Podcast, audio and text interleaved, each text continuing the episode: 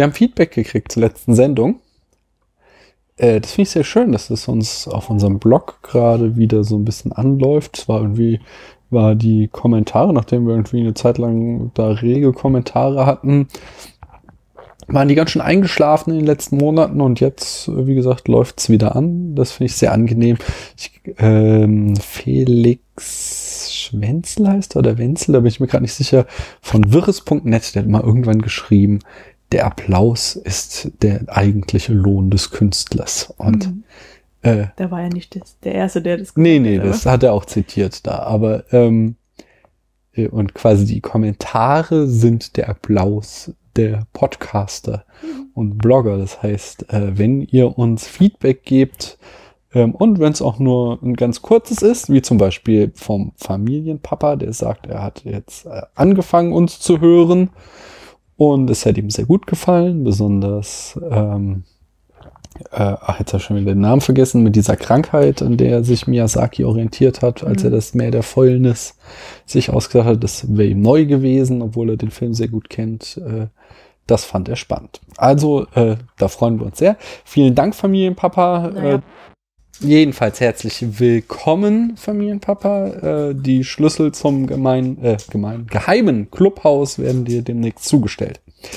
Die Losung, äh. Genau, die, die sowieso. Der Rainer hat sich ebenfalls zurückgemeldet. Äh, besonders lustig fand ich an seinem Kommentar, als ich den Film vor, in Vorbereitung der Folge nochmal geschaut habe, ist mir auch aufgefallen, dass die Protagonistin laut ihre Handlungen beschreibt. Und ich wusste, dass sich Daniel darüber beschweren mhm. wird. So vorausschaubar bin ich geworden. Meine Güte. Ich wusste es nicht. Mir ist auch nicht aufgefallen. Ja, das hast du schon während der Folge gesagt.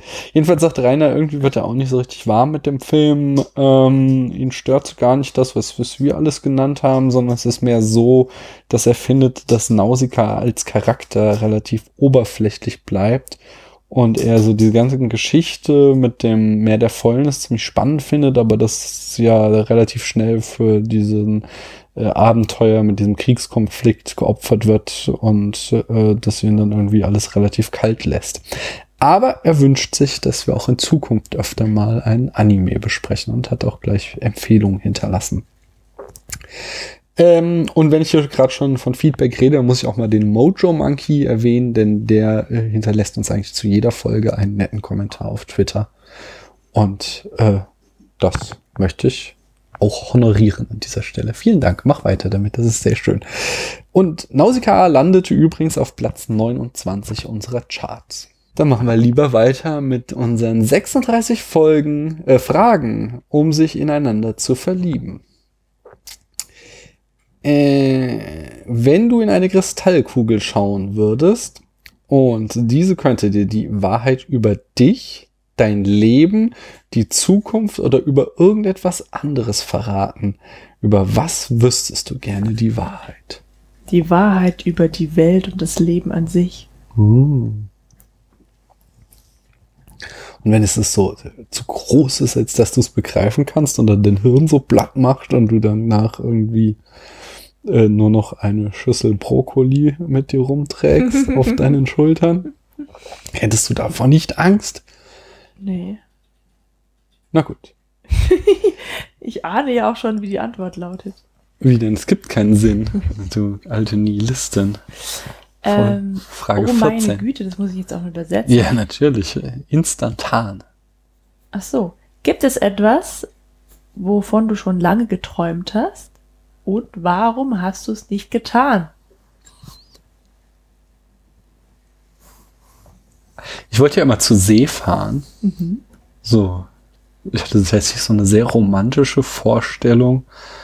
Ähm, so irgendwann einfach so irgendwie nach Hamburg zu fahren und irgendwie an, an Bord irgendeines äh, so, so Hochseefrachters als, was weiß ich, Küchenjunge anzuheuern. Aber irgendwie, so nach der Schule, äh, da habe ich irgendwie, keine Ahnung, das Gefühl gehabt, ich bin meinen Eltern verpflichtet, die mein Studium finanzieren, dass ich da irgendwie äh, quasi was aus mir mache. Und dann bin ich während des Studiums Vater geworden und dann war das auch kein Thema mehr. Konnte ich nicht mehr einfach mal so zur See fahren. Tschüss. Ja.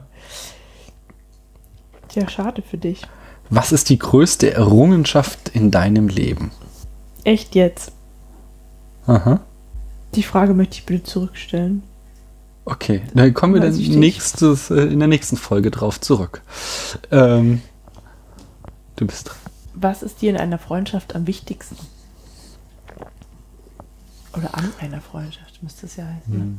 Ich habe so also ein paar sehr alte Freunde und äh, natürlich geht unsere Beziehung weit über eine Freundschaft hinaus, aber das hatte ist das gleiche Phänomen, dass ich, äh, wenn ich mit diesen Menschen zusammen bin, ich mir keine Gedanken über meine Außenwirkung machen muss. Natürlich, wie gesagt, bei uns nochmal ein andere, mache ich mir schon Gedanken, aber es ist trotzdem, ich kann so ganz normal sein. Also ich habe so wirklich Freunde, die ich kenne ich mein ganzes Leben lang und die sehe ich jetzt auch nur irgendwie äh, einmal im Jahr oder manche nur alle Jubeljahre mal und trotzdem wir sind zusammen und sind keine fünf Minuten auf einem äh, Fleck und sind halt irgendwie, ja, einer Und ganz schon lässt du natürlich dich gehen. Nee, auf eine ganz natürliche Art und Weise am Labern. So. Musst nicht dich irgendwie verkaufen oder. Weißt du, was ich meine? ja, absolut. Du bist so einfach. Du, du, du weißt, dass du mit diesen Menschen auf einer Wellenlinie schwingst, egal was da kommt. Und das finde ich sehr, sehr angenehm an Mhm. guten Freundschaften. Das ist schön. Mm. Und was ist deine wertvollste Erinnerung? Sag, warum kriege ich eigentlich so persönliche Fragen heute? Ah, gut, die sind alle persönlich. Ja, die werden jetzt wahrscheinlich immer härter, weil sie werden ja, je weiter wir voranschreiten, desto mehr ist ja dann auch die Chance, sich ineinander zu verlieben. Ach so. Wie war meine Frage nochmal? Deine wertvollste Erinnerung. Die wertvollste Erinnerung. Ja, sind es Erinnerungen an verstorbene Menschen? Oder, oder an schöne Landschaften? Ich weiß nicht, das ist eine schwierige Frage. Hm. Ja, wahrscheinlich sind die wertvollsten in Erinnerung, das, das ist ja jetzt auch ein Klischee, aber stimmt halt auch. Das sind die Erinnerungen an, äh, als ich das erste Mal meine Kinder gesehen habe. Ich finde, das ist kein Klischee. Ich finde, das ist eine ziemlich gute Antwort. Ja, aber das ist wahrscheinlich was, was ziemlich viele Mütter sagen. Obwohl, ähm, in den Babybüchern, die man so kriegt, da gibt es ja das, immer wieder das Phänomen auch aufgegriffen, dass viele Mütter vor allem irgendwie den Zugang zu ihren Kindern nicht sofort finden und sich dann schlecht fühlen. Also, weil ähm, so die Bezie Mutter-Kind-Beziehung, die wird ja immer so heilig Hm. dargestellt. Und viele Frauen haben anscheinend tatsächlich aber erstmal so Bindungsprobleme, wenn sie ihr Kind bekommen haben. Na Ja, klar. oder haben nicht sofort das Gefühl, oh Gott, ich liebe dieses Kind über alles, sondern müssen sich halt irgendwie erstmal kennenlernen. Und da habe ich tatsächlich ähm, auch neulich mit einer realen Person darüber gesprochen, bei der das so war. Mhm. Dann ist es ja vielleicht doch nicht so ein Klischee. Also vielleicht doch ein Klischee, aber nicht normal, dass das so eine tolle Erinnerung ist. Ja. ja. Ich finde auch nicht, dass man das so ein Klischee nennen muss, sondern ich finde das.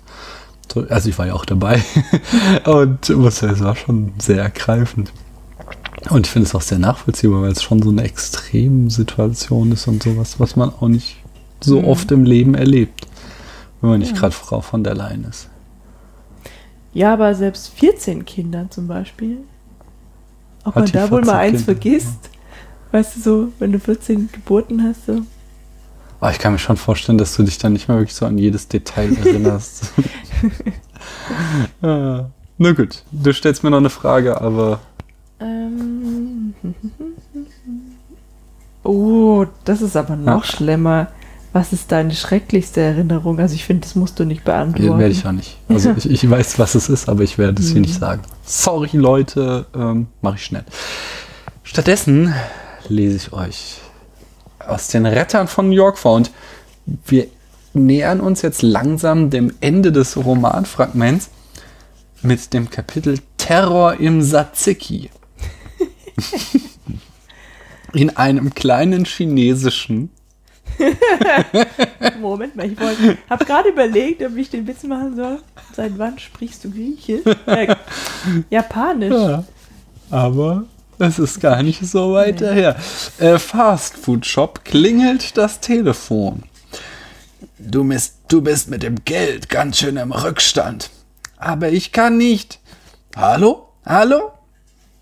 Szenenwechsel. Na, Also dann noch das Tellerset. Was braucht man denn noch alles, um eine Wohnung einzurichten? Noch sehr viel, Jack. Was gibt es heute zu essen? Wir gehen ins Tzatziki. Am Abend. Herr Ober, die Karte bitte. Hiel bittel. Entschuldigung. das ist aber kein Klischee, sondern das stimmt wirklich. Naja, nicht unbedingt. Ähm, da haben wir auch schon drüber geredet. Und das ist doch die. Sollen wir jetzt hier linguistisch abnörden?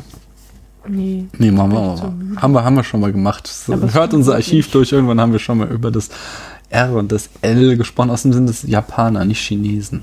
Ich glaube, Chinesen haben überhaupt kein Problem mit dem R. Ähm, wir halt. an unserer zweijährigen Tochter. Die kann das nämlich auch nicht trennen. Ja, ja, das ist ja, also das ist ja nichts Besonderes. Also das, das äh, siehst du auch an vielen Buchstaben äh, oder vielen Worten, die, wo die Übersetzung von einer in die andere Sprache einen Wechsel zwischen R und L macht. Das ist halt einfach von äh, ein, sind halt einfach, ja, phonetisch liegen die einfach dicht beieinander. Nicht? Was ich überhaupt nicht nachvollziehen es geht kann. um das Zungen-R. Geht, also weißt du, das, das, äh, R- das Zungen-R und das L werden einfach, es gibt ja immer diesen, es gibt immer drei Dimensionen bei der Lautbildung, einmal stimmhaft und stimmlos, dann den Artikulationsort und die Artikulationsweise, das heißt offen, sind Vokale, werden offen artikuliert, ähm, Konsonanten werden geschlossen artikuliert und dann gibt es noch die Reibelaute. Und das, äh, das Zungen, das ich nicht aussprechen kann, das Zungen-R und das, äh, und das L haben, werden sowohl ähm, tonhaft und am gleichen Ort artikuliert, nur dass das eine geschlossen und das andere ein Reibelaut ist. Und das heißt, es ist eine sehr, ein, ein wie heißt es, äh, eine minimale Differenz in der Linguistik. Und Minimaler Kontrast. Nee, maximaler Kontrast, minimale Differenz war es. Oh. Hahaha. Magisterprüfung Phonologie. Alter Angeber. Ba, ba. Jedenfalls ähm, ist es eine minimale F äh, Differenz und deswegen ist es total, ähm, äh, also überhaupt nicht verwunderlich, dass es dort, äh, also von Sprache zu Sprache den Wechsel gibt und auch manche Sprachen da einfach keine Bedeutungsunterschiede machen. Hier bitte die Karte. Sag ich doch. Was ist denn Kasayuti? Legeln wollen Balgett. Einen Reisteller bitte. Du warst echt, du warst ein Sexist und ein Rassist. Das ist, glaube ich, so ein, das klingt mir sehr nach einer Prägung durch Jim Knopf und Lukas, der Lokomotivführer. Äh, dass das auch, wenn die, wenn, nee, wenn die, äh, ich lese mal kurz weiter noch. Ähm, und ich die 15. Das sind äh, Loladen in eine leichten Entenbeinglütze. Wir nehmen fünf Reisteller. Das ist, äh, diese kommt dann doch nach China und dann kriegen sie auch so jede Menge Essen vorge, äh, also äh, vorgeschlagen von diesem kleinen sprechenden Baby. Und das finden sie auch alles so merkwürdig, dass sie sich dann auch nur für Reis entscheiden. Wann gehen wir eigentlich mal in dieses japanische Restaurant, in dem es kein Sushi gibt? Ich weiß nicht, welches du meinst. Das ist nur zwei Straßen von hier entfernt. Ah, das Neue. Mhm. Ja, wenn die Babysitterin eingearbeitet ist. Gute Idee. Ähm, in diesem Augenblick stürmen drei als Batman verkleidete Personen den, das Lokal und zerschlagen alles, was Yay! nicht nied- und nagelfest Total ist. cool. Was ich uncool finde, ist, dass es dreimal Batman ist. Ich weiß auch nicht Wo warum. sind Super und Spider-Man? Oder sie hätten Robin und Batgirl noch. Oder das, ja. Oder, oder hier, wer ist der Diener? Ähm, Alfred. Äh, ja.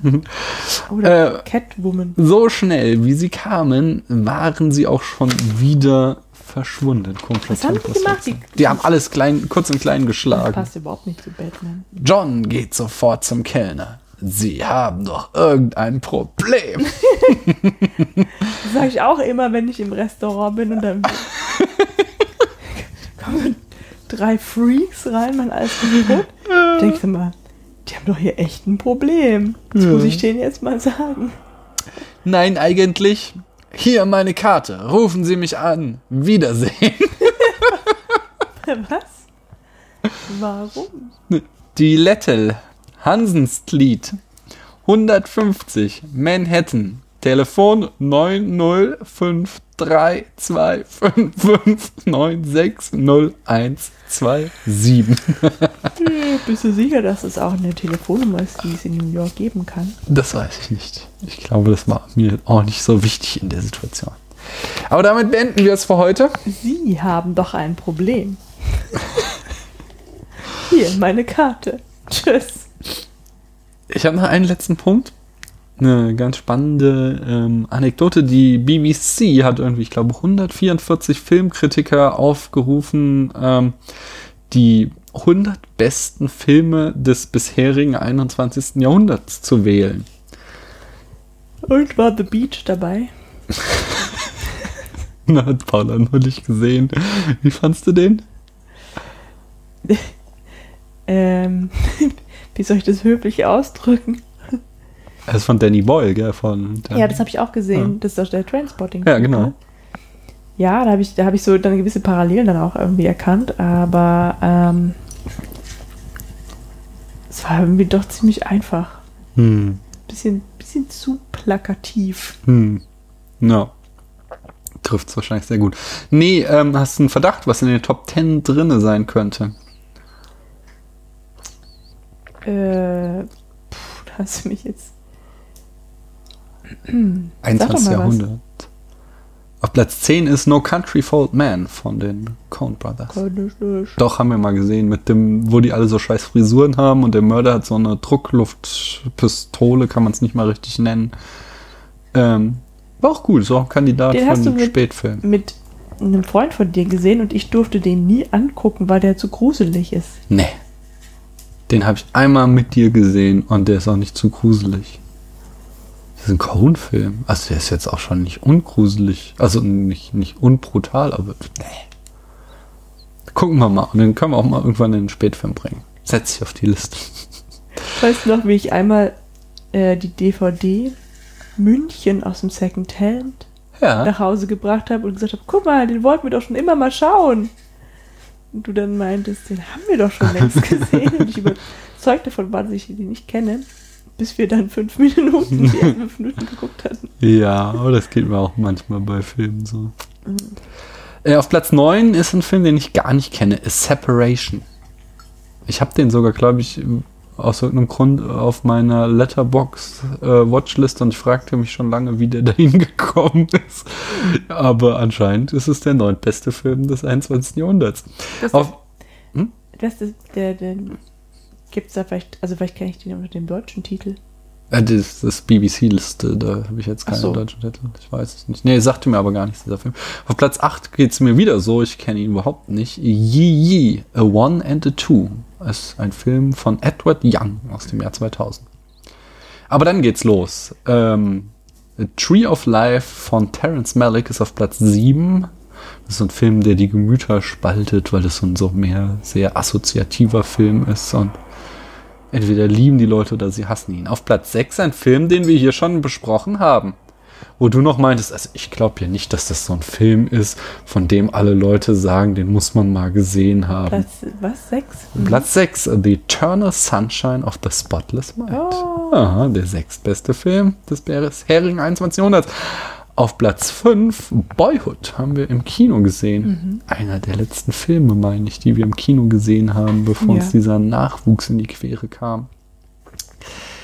Aber bald ist es wieder soweit.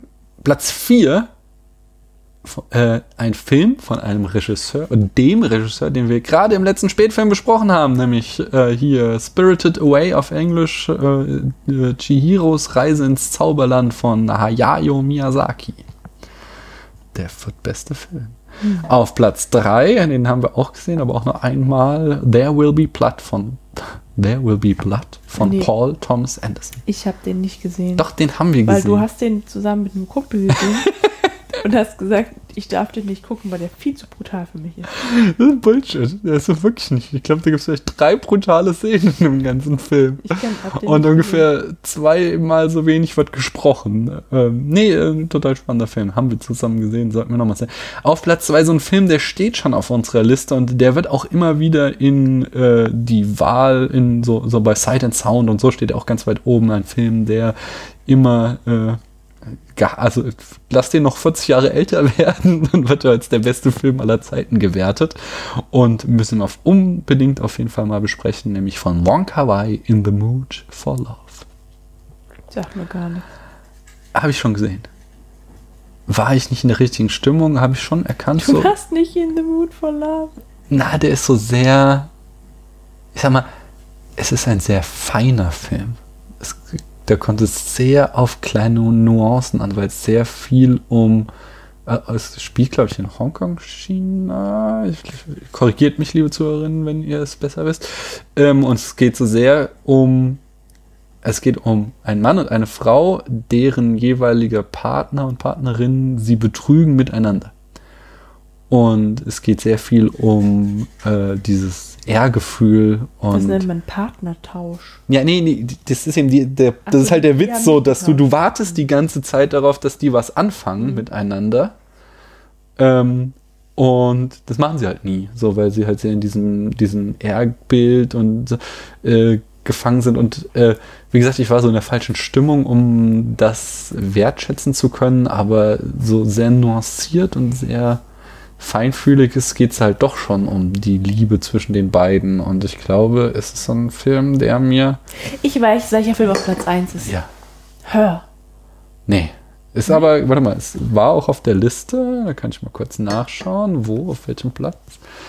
Aber nicht auf Platz 1. Platz 1 ist ähm, auf einer Seite sehr überraschend, auf der anderen Seite aber auch sehr äh, logisch. Hör ist auf Platz 84 gelandet. Ähm, auf Platz 1 ist Mulholland Drive von Oh Gott, da habe ich neulich vor zwei Tagen erst noch dran gedacht, dass ich es nie geschafft habe, dem durchzugucken. Doch, den haben wir mal zusammen geguckt. Boah, also, nein. den wollte ich abbrechen und dann hast du gesagt, der ist so gruselig, wenn ich den jetzt abbreche, Nein, nein. ähm, dann kann ich nicht Ich schlafen und deswegen müssen wir den zusammen mit einem Freund gucken. Oh genau Mann, ich habe voll den guten Witz gemacht und du hast reingeredet und nicht Oh mitgekriegt. Dann komm, sag's nochmal. Ich habe deine Variante eben variiert. Ja. Ja. Nee, jetzt sage ich es nicht nochmal. Du sag, aber den haben wir beim Film äh, äh, Brunch damals geguckt. Nein, Doch, ich habe den alleine geschaut. möglicherweise hast du ihn nochmal zu der alleine Szene, an der dieser Ork hinter dem Drive-In oder was sehr, die ist auftaucht. auch echt irgendwie. uh. Das ist doch plötzlich einfach, das ist doch so ein Schnitt und plötzlich ist dieses Gesicht da zu sehen, oder nicht? Nein, das ist ja der, der Typ, der beschreibt ja einen Traum, dass er das Schrecklichste hinter diesem Laden gesehen hat, was er sich vorstellen kann, so und dann äh, überredet ihn der andere dahin zu gehen und ähm, äh, dann ist es da tatsächlich halt und dann kriegt er einen Herzinfarkt und stirbt. Ich glaube, das war auch genauso also wie das Schrecklichste ist dieser Ork. Genau. Äh, und das, ist ist auch so eine ein Schlüsselszene zur er- Interpretation des Films, habe ich schon oft mal gehört. Ähm, aber ich fand immer noch schrecklicher dieses, das gibt auch diese, äh, also diese Oma und der, der dieses Ich alte Pärchen, da, die dann irgendwann so also Miniaturen da lachend immer rumrennen. So. Das ist auch echt lange her. Mhm. Ich habe den schon echt oft gesehen, weil ich eine Zeit lang eine sehr heiße David Lynch-Phase hatte. Ich finde ihn immer noch super, aber jetzt alles lange nicht mehr geguckt. Müssen wir mal wieder. Nee, ich werde den ja auch nicht. Doch, natürlich. Nee. Der beste Film des 21. Jahrhunderts. Hallo, und wie wir den mal in den Spätfilmen. ich schreib den auf die Liste. Dieser Ork da, also. Das ist eine Szene. Nämlich, statt dieses Orks willst du ja einen Film gucken an Halloween Special Goldene Moderationsbrücke, wow, wow, wow, der noch viel gruseliger ist und der viel mehr Szenen hat, die dich um den Schlaf bringen werden. Und ich habe irgendwie neulich nochmal meine Letterboxd-Kritik gelesen und da habe ich geschrieben, selbst nach 36 oder 37 Jahren, damals noch 36 war letztes Jahr, ist es noch immer ein verdammt gruseliger Film. Die Rede ist von Alien. Das wird unser Halloween-Special. Aber ich glaube, du findest auch andere Sachen gruselig als ich. Ja, Das aber habe ich schon öfter mal gedacht. Wer Alien nicht gruselig findet, ist kein Mensch. Oh, Jedenfalls, steile These. du weißt, also ich weiß nicht, ob du jetzt wirklich so das nicht schlafen kannst, aber Alien, das ist schon so ein auf dem Sofakante sitzen und die Na Aber Fingernägel das ist doch so abkauft ein, wie Film. heißt denn das, so ein Springteufel Erschreckfilm, oder nicht? Du meinst ähm, ein Jumpscare? Ja, genau. Teufel, das ist gut. Ähm, nee, das ist, äh, also, es ist, äh, es ist ein Monster-Horror. Es kommt auch entsprechend so Buddy-Horror-Szenen, weil es ja diese berühmte, Die Szenen, in denen ich immer wegschaue. äh, diese berühmte Alien-Geburt gibt, wo sie durch die Bauchdecke, der John Hurt-Moment, nicht auch berühmt in der Filmgeschichte geworden. Das ist doch der Doktor John Hurt. Genau, der Kriegdok Kriegsdoktor. Ja. Was hat denn der damit zu tun? Ja, das spielt er mit. Und ist der das Alien? Nee, ich sag dir gar ich spoiler dich nicht. Den musst den ganzen Schrecken erfahren. Jedenfalls, was ich sagen wollte, Oktober, Halloween, der Horror-Oktober, Oh Gott, das ist ja der, genau, Cinecouch steht an. Und wie im vergangenen Jahr möchte ich meinen Horror-Oktober äh, thematisch mit unserem Halloween-Special verknüpfen. ähm, und äh, die anderen zwölf Filme, die man guckt, sollen etwas mit Alien zu tun haben. Es sollen entweder auch Alien-Horrorfilme sein. Es soll auch äh, vielleicht Filme aus dem Jahr 1979 sein. Filme mit der gleichen Crew. Zum Beispiel, ähm, ne, so- ja, zum Beispiel Filme, in denen auch Sigourney Weaver mitgespielt hat. Zum Beispiel was mit Geistern, wo Sigourney Weaver mitgespielt hat. Jedenfalls, äh, der Witz ist, äh, genau. Ja, echt? Ja. Hat der mitgespielt? Ja, da hat sie mitgespielt. Natürlich hat sie mitgespielt. Anyway, was ich sagen wollte, der Witz ist, dass ich unsere Hörerinnen und Hörer bestimmen lassen möchte, welche Filme ich gucke. Und dann äh, wollte ich so machen wie beim Followbury, so Kurzfolgen dazu ist voll aufnehmen. fremdbestimmt. Kurz, ja, ja, ich bin dann voll. Ich habe damit auch schon angefangen. Auf spätfilm.de findet ihr äh, schon äh, die entsprechende Abstimmung, wo ihr Filme vorschlagen und hochvoten könnt. Denn der Witz ist, ich werde wahrscheinlich nicht die 13 Filme schaffen. Ähm, und ich fange dann an mit dem Film, der am 1. Oktober auf Platz 1 steht. Den gucke ich mir an und mache dann so eine Kurzrezension. Und so gehe ich vor äh, durch den ganzen Oktober, je nachdem, wie viel ich halt hinkriege. Mal schauen, vielleicht hole ich mir auch wieder Gäste rein. Vielleicht macht auch Paula beim einen oder anderen Film mit. Wenn zum Beispiel sowas wie Ghostbusters oben landet. Das war voll gruselig. Nicht echt. Doch. Oh, das wird so ein Spaß, mit dir Alien zu gucken. Aber so viel dazu. Kommen wir nun zu etwas vollkommen anderem. Wollen wir mal anfangen, über den Film zu sprechen, über den wir heute eigentlich sprechen wollen? Gut. But you know what the funniest thing about Europe is? What? It's the little differences. I mean, they got the same shit over there that they got here, but it's just, just there. It's a little different. Example. All right, well, you can walk into a movie theater in Amsterdam and buy a beer, and I don't mean just like a little paper cup. I'm talking about a glass of beer. And in Paris, you can buy a beer in McDonald's. And you know what they call a, a quarter pounder with cheese uh, in Paris?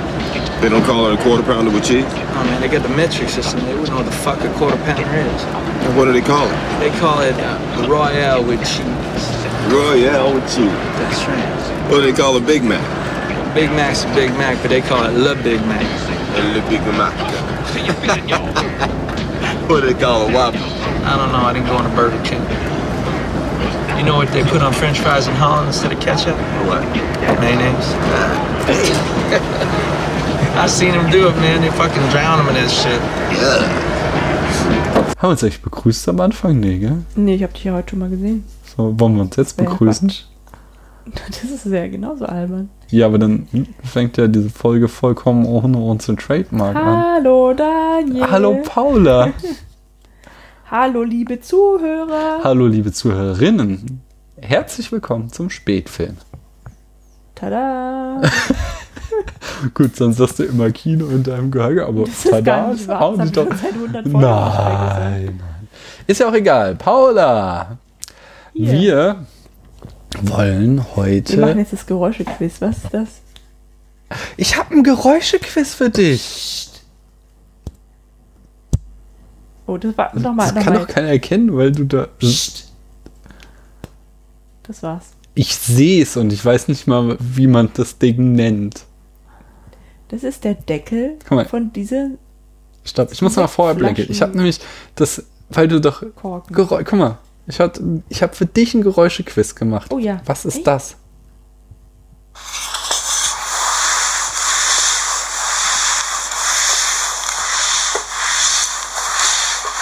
Ich weiß, was es ist. Bügeln. Nein.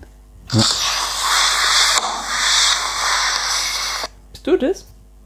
Das, das, das Geräusch habe ich erzeugt, ja, mit einem Hilfsgegenstand. Du hast dich gekratzt. mit einem Hilfsgegenstand. Mit einem. Hm. Kannst ja drüber nachdenken und unsere Hörerinnen und Hörer auch. Und ich löse am Ende der Folge auf. Wir wollen heute nämlich über Pulp Fiction sprechen. Und Du hast gebügelt.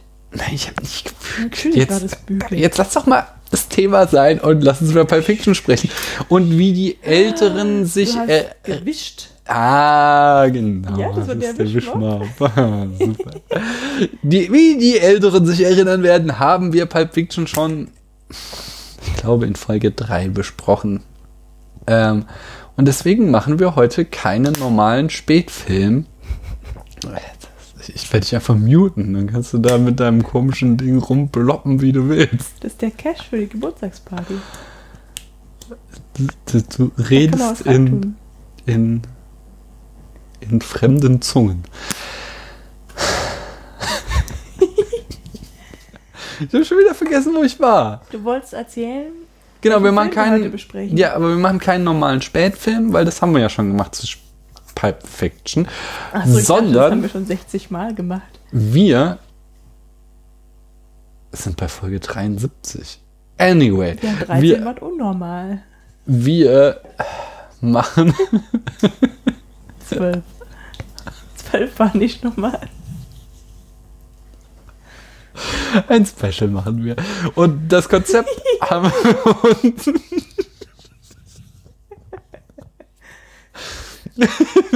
Du trollst mich jetzt auch bis zum Ende durch, oder? Also ich krieg die, die Moderation heute nicht mehr hin, weil du ständig irgendwie da einen Scheiß einwirfst. Egal. Das Konzept haben wir uns geklaut von der Wiederaufführung. Und Du zwar vielleicht. Werden wir jetzt kurz über unsere Erwartungshaltung an den Film Pulp Fiction sprechen. Wieder so ein Psycho-Scheiß. Dann werden wir Pulp Fiction schauen und dann direkt im Anschluss äh, die Besprechung machen, eben äh, eine reine Analyse. Aber Paul macht dir Grimassen um mich weiter aus dem Konzept. Nee, weil du gesagt hast, wir werden den Film im Anschluss schauen und danach direkt irgendwas machen. Wollte ich dir nur zu verstehen geben, dass ich kapiere, dass das nicht so ist, sondern nur so wirkt, nachdem du es zusammengestellt Deswegen, du das so aus. Also, egal. Hat ja alles keinen Zweck hier. Was ich sagen wollte ist, äh, damit euch die Zeit zwischen unserem unqualifizierten Vorgeplänkel und der qualifizierten Analyse nicht zu langweilig wird, die wir dann im Konzept der äh, Wiederaufführung komplett übersprungen hätten. Hä? Also ist dieser Satz komplett sinnlos. Ich komme nicht mehr mit. Ja, dann bist du schuld dran. Nein, was ich sagen wollte, wir haben uns jede Menge Gäste eingeladen, die in dieser kleinen Pause zum Besten geben werden, was sie denn über Pulp Fiction denken. Und ich glaube, das ist der eigentliche Spaß dieser Folge. Doch, bevor es soweit ist, Paula, was hast du denn für eine Erwartungshaltung an die diesjährige Sichtung von Pulp Fiction?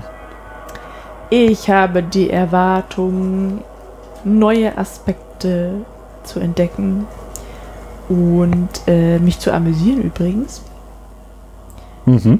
Ich habe die Erwartung bei der Szene, in der die Frau mit dem Blech im Gesicht, glaube ich, ist es, ne? Nee, ist eine andere. Nee, das ist natürlich Mia Wallace, genau, die Spritze ins Herz bekommt, Mhm. nicht hinzugucken. Kannst ja mal hingucken, du siehst was Neues. Ja, das mache ich dann beim hundertsten Mal. Mhm. Ähm, ja, das war's eigentlich schon. Wie, wie stehst du denn zu Pulp Fiction? Magst du den? Ja, schon. Und warum? Naja, das ist irgendwie so ein runder Film, ne? Hm. Rund und das ist halt irgendwie so der Kultfilm meines Lebens quasi. Unsere Generation so. Ja, ja, das meinte ich damit. Generation. Mhm. Aha. Ja, genau. Ähm, Und du? ich mag Pulp Fiction sehr, gehört zu meinen absoluten Lieblingsfilmen und ich halte ihn sogar noch mehr äh, als nur für den Kultfilm unserer Generation, sondern ich halte ihn für einen der Meilensteine der Filmgeschichte. So in den, wenn man mich fragen würde nach den besten Filmen Mhm. aller Zeiten, dann wäre Pulp Fiction ganz weit oben. Und das ist auch ein Grund, warum wir diese Folge machen, damit ich meine Bewertung vom ersten Mal korrigieren kann. Der ist nämlich viel zu niedrig. Ähm, Ja, aber ich weiß halt gar nicht, ob der wirklich, also ist es wirklich so ein guter Film oder vielleicht nur so sehen. gut, weil es eben so, so ein Film unserer Generation ist. Ja. Weil du halt irgendwie auf jeder, da haben wir auch schon drüber gesprochen, Ja. Party den Soundtrack irgendwie Ja. gefunden hast und so. Also es ist natürlich schon mal so ein, ähm, also ich, ich glaube, es ist schon einfach, es war schon so eine Schockwelle, die einfach auch so die Welt geritten hat, ähm, weil es so etwas komplett Neues, noch nie Gesehenes war und in dem Sinne auch durchaus vergleichbar etwa mit irgendwie äh, Filmen wie Citizen Kane oder, oder äh, Psycho oder so, wo einfach jemand was komplett Neues gemacht hat, da durch diese fragmentarische Erzählweise, diese Episoden, ähm, das war, ja, eben, habe ich jetzt hier schon echt oft im Spätfilm drüber geredet, dieses äh, komplette Hinter sich lassen der traditionellen Storyline, also dieses sehr schematische Art und Weise, wie Filme aufgebaut sind, meist eben in dieser Dreiaktstruktur, die es ja noch bis heute ist. Und dass das äh, Pulp Fiction einfach so komplett gesprengt hat äh, und trotzdem es geschafft hat, eine runde Narration zu erzeugen, obwohl das alles so überhaupt nicht mehr stringent ist. Das war schon was, was ähm, äh, quasi geradezu skandalös war ähm, und was auch bis heute nachwirkt. Was so radikal macht kaum noch jemand, passiert immer noch manchmal, aber ähm, Einflüsse davon hast du auf jeden Fall bis heute. Ja. Ähm, außerdem habe ich noch die Erwartungshaltung, dass wir jetzt äh, in unserer Tarantino-Reihe beim ersten Film so ein paar offene Fragen hatten, die ich auch wieder an ähm, Pulp Fiction stellen würde, nämlich hatten wir uns damit beschäftigt, ob Tarantino ein schlechter Schauspieler ist. Das können wir hier wieder begutachten. Äh, Ich persönlich hatte die These aufgestellt, dass die Kameraarbeit in äh, Reservoir Dogs noch nicht so gut ist, sondern dass die in späteren Tarantino-Filmen besser wird. Ähm, das finde ich sehr. Da müssen wir besonders auf die erste Szene achten und dann nochmal in ein paar Folgen auf die erste Szene von Inglourious Bastards, denn da gibt es von der Kameraführung sehr viele Parallelen. Kommen wir nachher drauf. Ähm, dann wieder diese Erlösungsgeschichte, nicht? Postmodernes Kino, es gibt keine Wahrheit, es gibt keine absoluten Werte und wird trotzdem versucht, in diesem Universum Tarantino eine Erlösungsgeschichte zu erzählen. War eine These, die ich beim letzten Mal vorgetragen hatte aus diesem einen Text. Würde ich auch gerne gucken, ob sich das hier wiederfindet. Die Frage nach äh, Geschlechterrollen. Und ja, das war's. Diese, das Ich sind so Aspekte, die ich gerne beachten würde. Und ich bin gleich fertig. Dann darfst du wieder. Ich denke, uns wird noch mehr auffallen, dass wir dann für die weiteren Tarantino-Filme äh, weiter beobachten können. Jetzt wolltest du was sagen. Nee, mir ist nur gerade eingefallen, dass ich neulich erst zum ersten Mal mit jemandem gesprochen habe, ähm, der einen Tarantino-Film guckt, aber nicht fertig guckt. Das ist mir irgendwie nur so aufgefallen. Wie, Also, das verstehe ich. die Person hat, hat gesagt, sie irgendwie ist in Glorious Bastards im Fernsehen gelaufen Ja. neulich. Und die Person sagte, sie habe den Film angefangen zu schauen und wie beim ersten Mal schon hätte sie nach dem Auftritt von Till Schweiger ausgeschaltet. Was aber nicht an Till Schweiger lag, sondern an der Brutalität des Films. Ah, okay.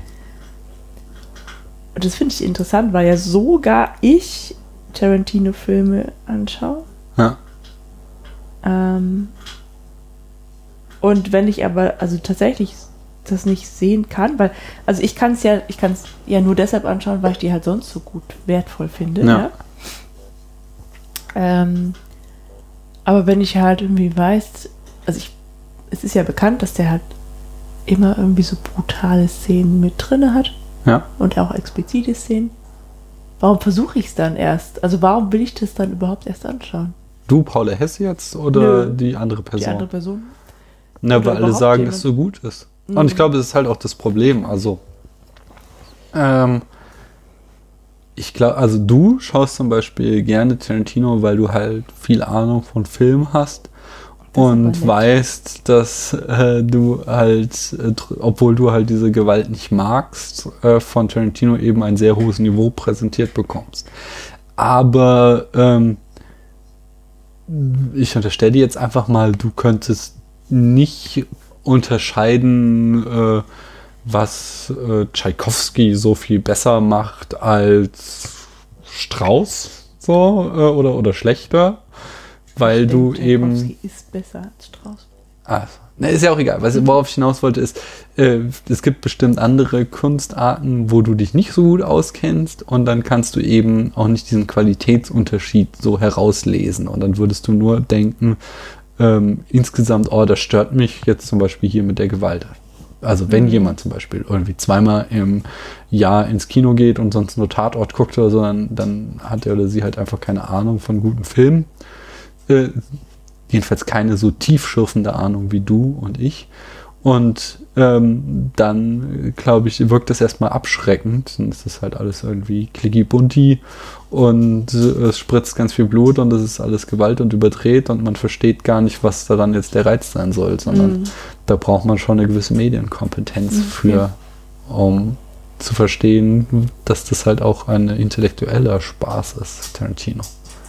Ja, das ist wirklich ganz interessant, wenn ich halt irgendwie so Leute höre, wie die sich über Filme unterhalten. So, ja, war, ich war im Kino, was hast du angeschaut? Das und das, oh ja, es war ein ganz guter Film, ja, Hm. ist ganz witzig und so. Hm, ist auch ganz spannend erzählt, fand ich ganz gut. Hm. Ja.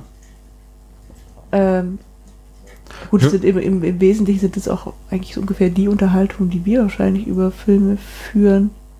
Ne, ich finde es auch gar vor allem Mhm. nicht irgendwie äh, verwerflich, sondern also was wir hier machen, ist ja schon extremes Abnörden und insgesamt so in dieser Film-Podcast, Film-Blog-Szene Ja, aber- wird halt äh, einfach auf einem Niveau über Filme geredet, wo einfach auch nicht viele mithalten können. Deswegen sind wir auch ziemlich in der Nische. Und es gibt aber auch so, ja, auch Podcasts, die sich ähm, mehr so ein äh, so, so einen Vorstellungscharakter haben, die jetzt sagen, so, ha, das ist der Film, das und das ist die Handlung, das finde ich gut, das schlecht, das finde ich spannend, das ist weniger spannend und es dabei belassen und jetzt nicht wie wir irgendwie jedes dreckige Detail noch versuchen ans Tageslicht zu kratzen. Nee, aber also ich habe halt, also da habe ich mir so überlegt oder meinte festzustellen, dass ich weiß nicht, wie es bei dir ist, aber ich habe, glaube ich, einen ziemlich differenzierten Geschmack. Hm.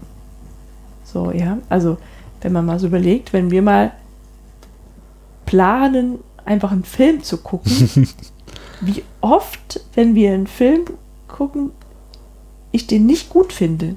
Ja. Also, ich, das ist jedes Mal, weißt du, was ich meine? Ja, ja. Wir sitzen zusammen auf dem Sofa und gucken diese Liste bei Netflix durch. Und jedes Mal denke ich, oh Gott, hoffentlich ist es auch wirklich ein guter Film und meistens bin ich enttäuscht.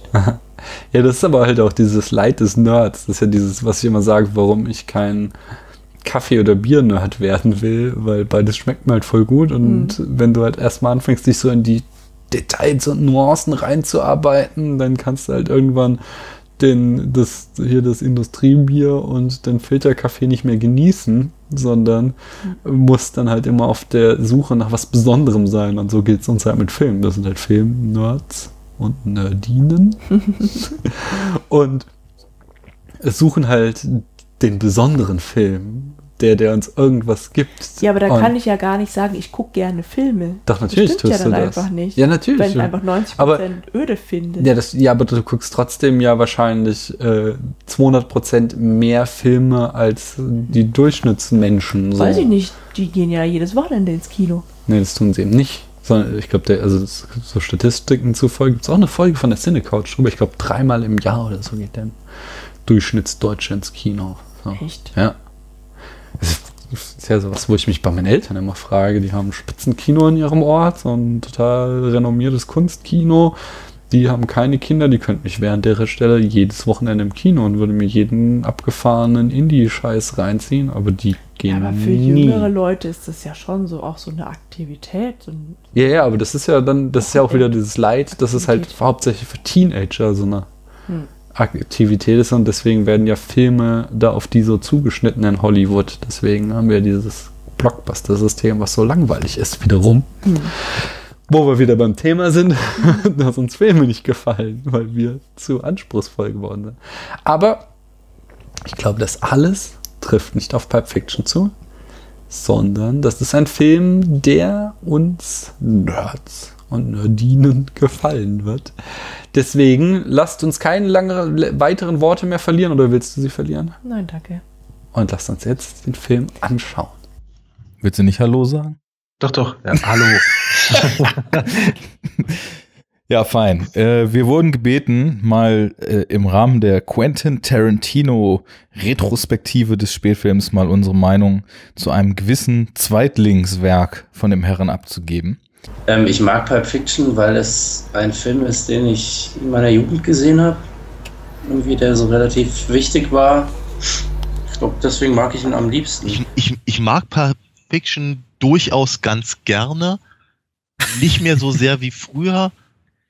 Und warum ist jetzt wirklich schwer zu sagen. Ich glaube, ich glaube, ich mochte ihn damals halt sehr viel lieber, weil er, weil er ähm, halt, äh, weil ich 95 habe ihn, glaube ich, gesehen, ähm, ähm, ein, ein Lebensgefühl aufgenommen hat. Äh, Ich, ich fühlte mich als Filmliebhaber verstanden von dem Regisseur. Er hat die Sachen gemacht, die, die ich, äh, die ich cool fand und die sich auf, auf Dinge bezogen, die ich mochte und ich fühlte mich irgendwie im Publikum einfach ernst genommen. Also, ich mag Pulp Fiction. Ich gucke den gerne. Ich habe den mehrmals gesehen. Aber für mich war Pulp Fiction und ist Pulp Fiction nie das Highlight gewesen. Das heißt nicht, dass ich den, äh, den Einfluss dieses Films kleinreden möchte. Da komme ich gleich noch zu. Aber ich war einfach nie ein großer Fan. Ich habe den Film nie abgefeiert wie sonst. Ich habe nie das Poster über meinem Bett hängen gehabt und gesagt, jawohl, das ist das Ende aller Tage, wenn es um Filme geht. Und ich, äh, ja, ich finde ihn gut, ich finde ihn lustig. Es gibt, also den Humor, das ist, denke ich, so das, das Stärkste, das, die, eine der Stärken des Films, zumindest das, wo, wo ich am meisten darauf anspreche. Und, und selbst einfach, es sind so kleine Sachen. Nachdem Mia Wallace zum Beispiel ihre Überdosis genommen hat und äh, John Travolta sie fragt, if you're right, then say something, und sie antwortet einfach simple something. Das, das ist einfach, das ist mein, Lie also ich will nicht sagen mein Lieblingsstelle, aber einfach mit Sicherheit mein Lieblingsaustausch äh, an Wörtern, an, an Dialog in diesem Film und, und das, das kann ich mir immer wieder geben. Sowas finde ich brillant. Äh, ich mag den, der ist unterhaltsam und die, natürlich diese ganze Struktur des Films, dass wir plötzlich nicht dieses nonlineare Erzählen haben. Wir, John Travolta stirbt mitten im Film, am Ende des Films quasi in der letzten Szene ist er wieder dabei. Das, das ist, denke ich, schon sehr cool. Und ja, ich, ich mag den, ich finde den okay, ich kann ihn gerne gucken, aber äh, ist lange nicht für mich äh, Tarantinos bester Film. Ähm, ja, mag ich, mag ich äh, sehr gern. Ich würde auch jetzt so im Nachhinein äh, äh, betrachtet dann glaube ich sagen, dass es immer noch mein Liebster ist. Also zwischendurch habe ich mal gedacht, Inglourious Bastards hätte den ersetzt, aber ich glaube, dass ich Pulp Fiction doch am besten finde von all denen. Ja. Punkt. Also, äh, und warum? Ähm, warum? Ja. Ähm, ich habe ihn nur einmal gesehen. Ich habe ihn, das ist ja auch hier, glaube ich, äh, noch Teil der Fragen, wenn ich ihn zum ersten Mal gesehen habe, aber ich habe ihn bei uns in der Second Unit vor drei Jahren, glaube ich, in Vorbereitung zu Django, zu Django Unchained. Und das war auch so ein bisschen Running Gag bei uns, dass ich den ja ganz lange nur zur Hälfte gesehen habe. Und deswegen ist mein, mein, mein Kenntnisstand auch nicht so riesig, was den Film angeht. Ich habe ihn einmal gesehen, ich habe ihn einmal ganz gesehen. Und er hat mir gefallen. Und irgendwie ist das, glaube ich, schon so der Kern der ganzen Antwort. Er hat mir gefallen. Ähm, ich weiß nicht, ob es Tarantinos Bester ist. Kommen wir, glaube ich, auch noch äh, drauf zu sprechen. Aber ich mag auf jeden Fall dieses non-lineare Storytelling. Der Film springt ja viel hin und her und die verschiedenen Perspektiven und natürlich ist er voll mit ikonischen Momenten. Die Tanzszene und der Burger und irgendwie der Koffer und all solche Sachen. Natürlich, ja, das verstehe ich auch, aber ähm, ja, ich glaube, dass ich ihn hauptsächlich wegen dieser Struktur mag. Und ja, das werde ich auch öfter sagen, aber an dieser Stelle schon mal. Ich muss ihn mal wieder gucken. Ich habe ihn lange nicht gesehen, ich muss ihn unbedingt mal wieder gucken. Ich mag ihn nicht besonders. Er gehört sicherlich nicht zu den äh, Favoriten äh, des von mir durchaus geschätzten Werkes von Tarantino. Ähm, besonders stark geprägt noch von meinem ersten Seherlebnis Mitte 90er auf der Videokassette, deutsche Synchronisation. Ähm, ich habe den mittlerweile auch mal im Original sehen dürfen. Ich denke, dass ich sozusagen ein, ein Kinoerlebnis, Pulp Fiction wäre möglicherweise noch ein anderes gewesen. Äh, so empfand ich das damals als ziemlich viel heiße Luft um nichts. Dann nimmst du ja hier sogar schon die Antworten voraus, die eigentlich erst später gefragt sind. okay. Viel wichtiger ist doch das Warum. Ähm, ich glaube, das kommt noch daher, äh, als ich den das erste Mal gesehen habe, ähm, war ich halt extrem geflasht davon. Das ist super lange her schon, aber ich glaube, ich war so vielleicht zwölf und ähm, der war so was anderes irgendwie für, für die damaligen Filme, die ich so sonst so kannte. Und ähm, ja, ich weiß nicht. Ich glaube, das, das war es eigentlich schon irgendwie. Wir mögen alle Pulp Fiction, glaube ich. Ja. Ne, so. Ja, sehr. Genau, verschieden stark. Warum mögen wir den? Ähm, ich mag ihn vor allem, weil er finde ich, sehr klug mit Genres umgeht, weil er die eben so ein bisschen durch den Fleischwolf dreht, also ob das dann der Gangsterfilm ist oder der Boxfilm, man guckt so ein bisschen hinter die Kulissen und ähm, ja, macht dieses typische postmoderne Dekonstruieren und das gefällt mir sehr gut. Das macht einfach Spaß. Also ich fand's cool, weil John Travolta da mal wieder, oder, also ich kannte ihn davor nicht so richtig, aber ich weiß, dass er voll den Absturz hatte und dass das so ja sein, seine Wiederkehr war. Und der spielte halt ziemlich cool und eigentlich sind auch alle anderen Schauspieler echt super aufgelegt und also abgesehen von dem ganzen dramaturgischen so alles umstellen von der Story, nicht linear erzählen, dieses ganze Postmoderne, was mir damals nicht bewusst war, als ich den Film gesehen habe, fand ich die Schauspieler so die ganze Riege immer cool. Hm. Pulp Fiction steht so ein bisschen für so diese diese jugendliche jugendliche Coolheit, die man irgendwie dann so hatte, als man den Film geguckt hat. Da werden Sachen wie Nigger gesagt, da wird, werden Drogen genommen, da wird über Sex gesprochen, da werden Leute in SM-Kleidung gesteckt. Man hat halt vor allen Dingen Samuel L. Jackson und John Travolta in, ihrem, in ihrer Kombination, die so für diesen, für diesen coolen, zynischen Style irgendwie stehen. Und das war halt damals auch voll geil, als man den Film geguckt hat. Man hat sich gleich viel cooler gefühlt als ich Pulp Fiction. Also ich, ich habe mir einen Afro wachsen lassen. Also mir ist quasi beim Film gucken ein Afro gewachsen. Und äh, ich habe mit Waffen herumgespielt. Also metaphorisch. Und ich habe über French Fries nachgedacht. Genau. So. Ja, ähm, ich mag ihn eigentlich zunehmend lieber, weil ich glaube ich auch denke, die die Zeit der intensiven Auseinandersetzung mit dem Film ist schon ein bisschen abgeklungen. Ich habe das Gefühl gehabt, irgendwie so um die Jahrtausendwende hat jeder noch über Pulp Fiction Essays geschrieben, über die Wichtigkeit mhm. fürs Independent Kino und US-Kino generell, mhm. äh, die der Film eben hat. Und äh, das hat so ein bisschen abgenommen, seit der Film eigentlich medial weniger präsent ist in, ja, in, in der Literatur, in den Medien, sonst wo, ist einfach für mich nochmal die Lust gestiegen, den Film immer und wieder wieder zu gucken und bietet mir immer was Neues. Äh, ich mag den sehr, sehr, sehr gerne.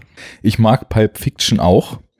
Und zwar mag ich den Film, glaube ich, am meisten, weil das irgendwie das, was man Tarantino immer so nachsagt, dass er das Coole und das Unterhaltsame im Banalen findet, glaube ich, am allerstärksten so durchzelebriert. Weil der ganze Film hat ja eigentlich keine Geschichte und mhm. ja, auch keinen irgendwie Plotverlauf oder so, sondern man sieht halt die ganze Zeit nur irgendwelchen schrägen, witzigen Typen dabei zu, was sie tun und ihnen passieren halt einfach Dinge und das finde ich irgendwie spaßig daran. Da kann irgendwie die Unterhaltung darüber, dass der Quarter Pounder mit Cheese in Europa irgendwie anders heißt, nämlich Royal mit Cheese, irgendwie genauso cool sein wie irgendwie eine total abgefahrene Geschichte aus der Vergangenheit über eine Uhr, die den Weg in einen Körper und wieder hinaus fand. Ich glaube, dass Pulp Fiction ähm, speziell für Quentin Tarantino sehr wichtig war, weil es ja mehr oder weniger sein Durchbruch war. Also würde ich mal behaupten. Also Reservoir Dogs war ja schon sehr erfolgreich, aber ich glaube, mit Pulp Fiction hat er so endgültig sich zum Kultregisseur entwickelt, wie man heute so schön sagt. Ähm. ja. Äh, jetzt so, äh, oh Gott, oh Gott. Von der ähm, Gewichtung her definitiv einer der wichtigsten Filme ähm, der 90er sowieso. Äh, diese Art von Erzählweise ist ja das eigentlich, worauf es, denke ich mal, so abzielt, jetzt auch diese Frage. Ähm, klar gab es ja Reservoir Dogs schon vorher, der ja irgendwo ähnlich ist. Aber der war, glaube ich, einfach nicht so bekannt wie Pulp Fiction. Ne? Das äh, war dann ja so der große, ganz große Durchbruch. Von daher, ich glaube schon, dieses Durcheinander erzählende äh, ist schon eher so so eine Tarantino-Sache. Als ich den, also als ich den Film das erste Mal gesehen habe, ich weiß jetzt nicht genau, wie alt ich war, war auf jeden Fall vor meinem Studium äh, der, von Filmwissenschaften. Deswegen war mir so nicht bewusst, wie was wie so einschneidend dieser Film eigentlich war. Ist er aber auf ganz verschiedene Arten und Weisen. Wie ich jetzt zuletzt gelernt habe, ist der ist so Pulp Fiction eigentlich auch so der Beginn, dass das Indie-Kino oder ja ist einer der ganz ganz großen Erfolge so von Indie-Filmen. Und tatsächlich ist es ein Disney-Film. Ach, was echt? viele nicht wissen, weil also Krass. Miramax gehörte damals schon zu Disney, also nicht mehr so ganz independent so, aber äh, der hat ja so Mainstream-Publikum und eben so die Leute, die ein bisschen was experimentierendes, experimentiervolleres und freudigeres haben wollten, so zusammengebracht und war ja dementsprechend auch ein ziemlich großer Erfolg. Ist deswegen auch so, denke ich, einschneidend gewesen, nicht nur für Tarantino. Ja, doch so marginal bedeutsam, würde ich doch mal sagen, oder? Ich denke auch. Also ich, ich, äh, ich, ich, ich würde, ich würde, glaube ich, Pulp Fiction alleine da gar nicht sehen wollen, sondern auch alles, was so in dem, in dem, äh, im selben Kontext, in demselben Zeitraum rausgekommen ist, gerne mal produziert von Miramax. Ähm, eben, was ich die ganzen, die, die, die Richard Linklater Sachen, die Kevin Smith Sachen, die Rod Rodriguez Sachen, äh, hier äh, Wayne Wangs Smoke zum Beispiel auch durchaus. Das ist alles so eine, so eine, so eine groß angelegten ähm, dennoch Independent-Filme gewesen, die, glaube ich, eben wirklich ganz, ganz wesentlich waren, um eben eine, eine Generation im Kino abzuholen, die halt ähm, sich so nicht mehr unbedingt vertreten gefühlt hat. Oder beziehungsweise überhaupt vertreten wurde. Äh, von daher ist er, glaube ich, ganz doll wichtig auch gewesen, um eine neue Sozialisierung halt im Kino äh, zu schaffen, nämlich eben Leuten zu zeigen, guck mal, es ist durchaus ganz cool, sich mit Filmen auseinanderzusetzen, die vielleicht auch ein bisschen eigenständiger sind und nicht nur einfach, was nicht der neue Stallone, der neue Schwarzenegger sind, sondern dass eben, dass eben äh, da die Sachen auch vielleicht ein bisschen mehr Fleisch haben können als das. Ja. Und eben auch vielleicht ein bisschen Mut machen, dass, dass die, dass das eigene Interesse eben repräsentiert wird. Ja. Aber vor allen Dingen eben auch für Tarantino. Wenn man sich mal anguckt, wie Tarantino ja auch irgendwie das Kino heutzutage irgendwie mitprägt, immer mit seinen neuen Filmen, die ja populär einfach ähm, auch alle durch die Decke gehen. Und da war Pulp Fiction ja schon der Startpunkt für. Ich glaube, da geht's. Ich glaube, da kann man auch weniger schätzen äh, oder wenig irgendwie seine Meinung abgeben. Ich glaube, das äh, man kann schon fast von Fakt reden. Es ist ja einfach nicht von der Hand zu weisen, dass Pulp Fiction einfach einen Monster Einfluss gehabt hat, dass der Film eingeschlagen hat wie eine Bombe, plötzlich einen unheimlichen Nerv getroffen hat und auch wenn diverse Elemente mit Sicherheit schon vorher in diversen Filmen ausprobiert wurden oder eingesetzt wurden, Tarantino hat sogar dieses nonlineare Erzählen wirklich extrem populär gemacht. Also man spricht ja immer bei Tarantino von High und Low Culture, dass, dass, dass kein Filmemacher diese beiden Ansätze so gut miteinander verbinden kann wie er. Und ich glaube, das war für Pulp Fiction dann, das hat da absolut den Nerv getroffen, dass wirklich Leute, die einfach nur unterhalten werden wollten und einfach nur äh, ins Kino, hey, was Cooles sehen, äh, im Idealfall noch ein bisschen Gewalt dabei, dass die begeistert waren, dass genauso Kritiker begeistert waren. Und ich glaube, am besten kann man immer so den Einfluss von, von etwas sehen, um äh, wie viel Nachahmer äh, es gibt in den Jahren danach. Und ich glaube, da gibt es unzählige, natürlich welche, die es besser geschafft haben, welche, die es weniger gut geschafft haben, aber einfach eine Menge Leute, die gesagt haben, jawohl, genau das versuche ich jetzt auch. Und äh, ja, dann vielleicht so gemerkt haben, hey, es ist gar nicht so einfach, einfach. Ja, ich, ich nehme einfach ein paar Killer, setze eine Brille auf, die labern irgendwas Cooles und, und töten eine Menge Leute. Äh, ja, es gehört schon ein bisschen mehr dazu als, äh, als das, aber ich glaube, so die, die Nachahmer von, von Pulp Fiction, die versucht haben, Tarantino nachzuahmen, ist, glaube ich, schon ziemlich groß. Und ja, Pulp Fiction hat einfach was, eine neue Ära eingeläutet, die einfach so ein paar Sachen auf den Kopf gestellt hat und, und natürlich auch ein paar äh, filmische Qualitäten, oder nicht filmische Qualitäten, aber zumindest, was du mit Filmen machen kannst, ich sag mal im modernen Kino, etwas mehr salonfähig gemacht. Und ich denke, dafür ist, darf und sollte man zumindest dem Herrn Tarantino etwas, ja, dankbar sein. Ja, prägend für die Postmoderne. Das kann ich, äh, ja, das, also unabhängig davon, dass ich das damals so überhaupt nicht empfunden habe, ist mir das retrospektiv vollkommen klar, dass äh, der Film äh, maßgeblich eine, eine Independent-Szene in, in Amerika nochmal befeuert hat, die auch mal da gewesen ist, die äh, besonders sichtbar war, die große populäre Erfolge gefeiert hat und eine so unfassbare Menge auch an Nachahmern gefunden hat. Ähm, insofern sicherlich ein sehr stilprägender Film, der bis heute seine Wirkung auch im Kino zeigt.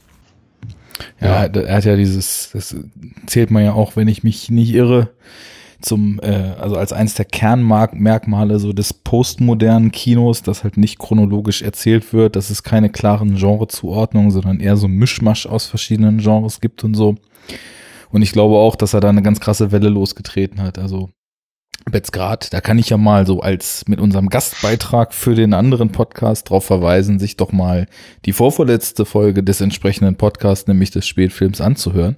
Da gibt's nämlich einen Haufen Facts über Reservoir Dogs. Und äh, du hast jetzt tatsächlich recht, also der schlug zwar überall gut ein, aber das richtig, richtig große Ding, auch so äh, weltweit, war dann erst Pulp Fiction.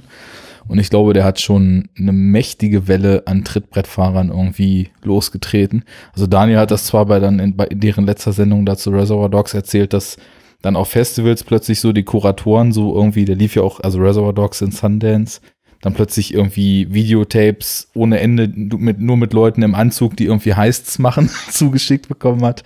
Aber ich glaube so, ja, es gab ja dann auch irgendwie diese britische Gangsterwelle, so Guy Ritchie mit den auch durcheinander erzählten Ja, ja. und dann gegen Ende zusammengeführten Filmen und plötzlich fingen alle Leute auch irgendwie an, so die, diese Coolness des Banalen zu suchen, bloß fanden sie alle nicht. Mhm. Also, ich glaube, ohne Pipe Fiction wäre das Kino mit Sicherheit ein bisschen anders jetzt. Wie, weiß man nicht. Aber, ja, sehr einflussreiches Ding. Ja, das denke ich wohl auch. Ich glaube, die Film, also so hinter den Kulissen war es nicht so cool. Es gibt ein Buch von Peter Biskind, das heißt Down and Dirty Pictures. Äh, er hat vorher noch ein Buch geschrieben, das heißt Easy Riders, Raging Bulls, was auch cool ist, ist so über die, die Filmära der 70er, aber er hat eins geschrieben über die 90er auch und unter anderem, wo Tarantino aktiv war. Und wenn man sich das Buch so, zumindest die Geschichten dort, ist dann, dann klingt es irgendwie so für die ganzen Filmemacher, die nicht Tarantino sind, nicht so cool, weil plötzlich Tarantino und sein Produzent Lawrence Bender so das Nonplusultra waren und, und sobald irgendwie eine Idee aufkam, ja, wir müssen das erst mit den beiden abklären und so weiter und das, die beiden die Könige waren, das so ein bisschen ausgenutzt haben und durchaus einige Filmemacher äh, frustriert haben. Deswegen ist das vielleicht dann so die, die negative Kehrseite, aber das ist natürlich spielt so für den Zuschauer wahrscheinlich keine Rolle. Ja.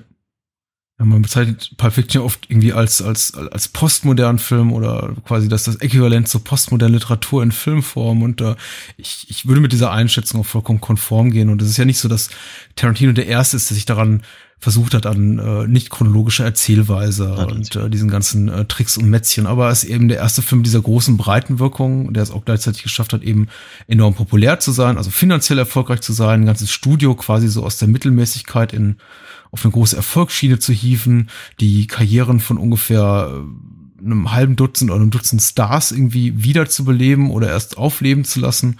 Und das ist natürlich einfach eine große Leistung. Insofern äh, sehr bedeutsam, auch im Negativen, weil er natürlich unglaublich viele Klone nach sich gezogen hat, die nicht immer ganz so unglückliches Händchen hat in der Erzählweise ihrer Geschichte. Ähm, Things to Do in Denver, When You're Dead ist ja noch eines der besten, aber ich denke an sowas wie Two Days in the Valley oder ähm, ich glaube Boondock Saints, zu dem wir durchaus abweichende Meinungen haben. Oh ja. Das sind so für mich so Negativbeispiele dessen, was man so, was so im Tarantino Fahrwasser entstanden ist. Aber so oder so, ob man das jetzt positiv oder negativ bewertet, kritisch sieht, äh, bedeutsam, klar. Ähm, in der Filmgeschichte, also in der Filmgeschichte-Geschichte, glaube ich, größer als in meiner Filmgeschichte. Ähm, ich glaube schon, dass der Film sehr bedeutend war und auch sehr viel, sehr viele Nachahmer gefunden hat und Tarantino mit dem Ding sich selbst und seine Art, Filme zu machen, ja, in den Vordergrund gespielt hat oder, oder populär gemacht hat und das natürlich sehr wichtig war.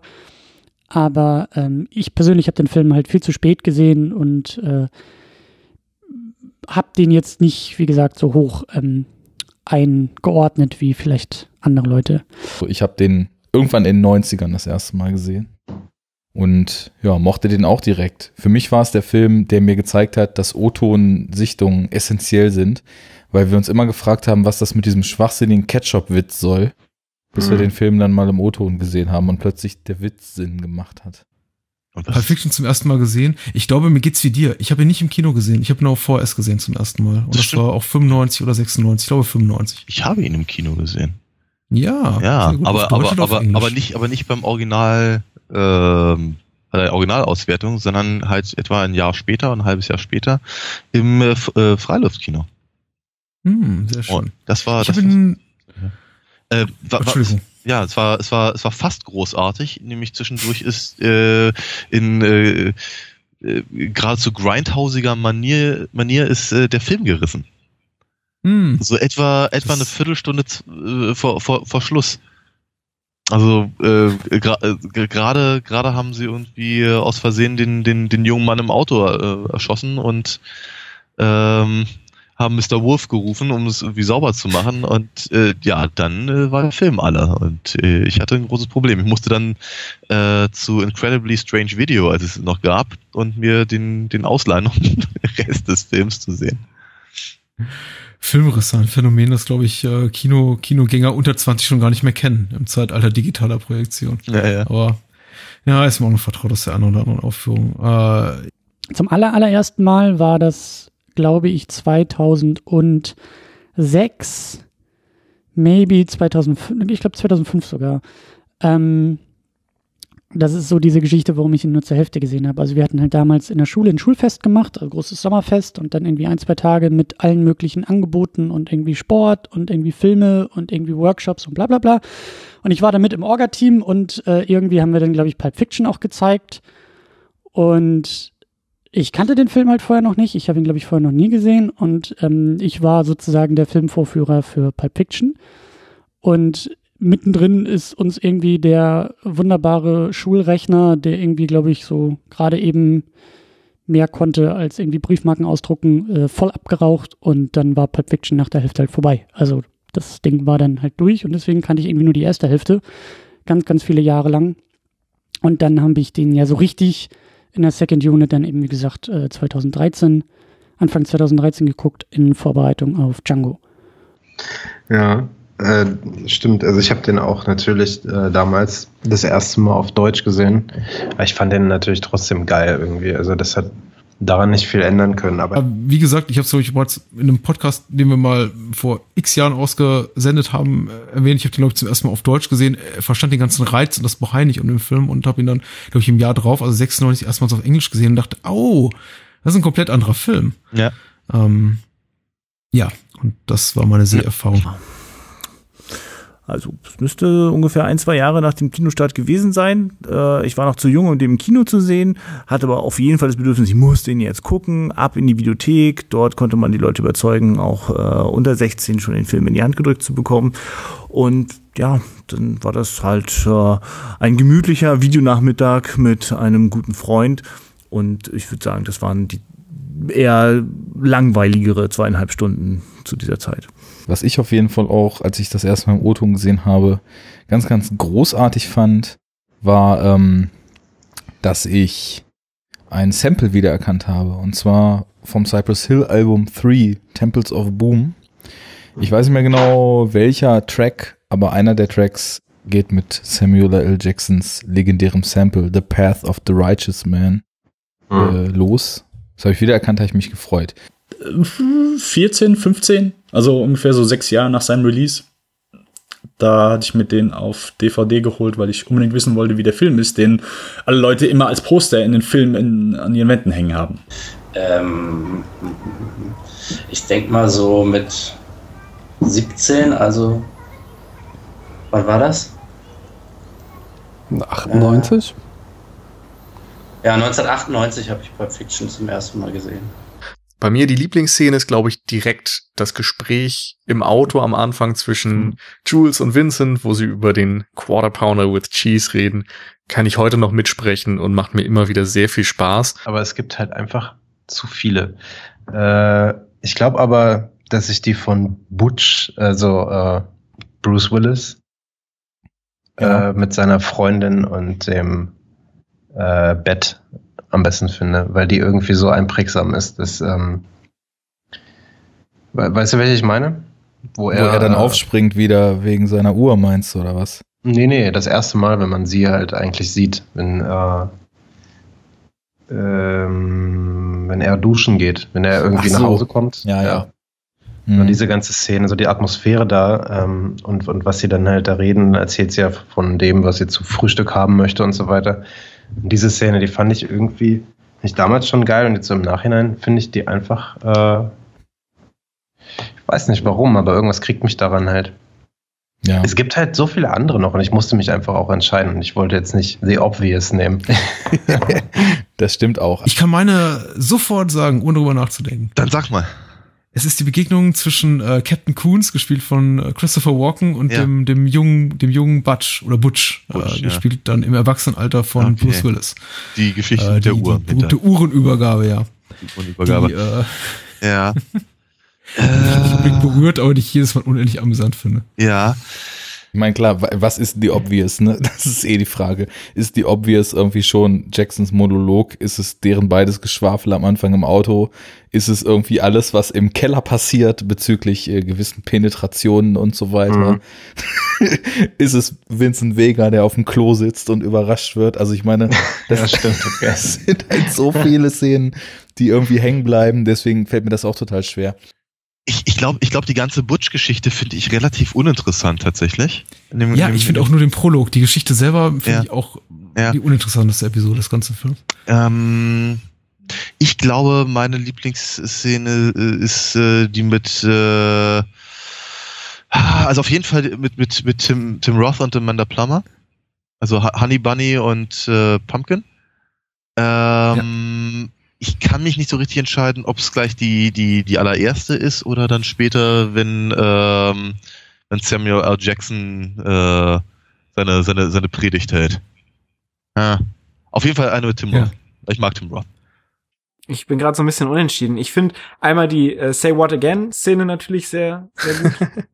Weil die halt einfach nochmal so diesen, diesen Style von Samuel L. Jackson, den ich gerade schon angesprochen habe, nochmal äh, sehr schön zelebriert. Auf der anderen Seite finde ich so rein musikalisch einfach das Intro super geil, äh, wo Honey Bunny und äh, Pumpkin Ja. hießen die beiden so, ja genau, äh, in dem in dem Restaurant sitzen und äh, kurz darüber sprechen und dann aufstehen und diesen diesen Angriff planen und dann kommt ja dieses eingespielt. Ähm, Miserlu.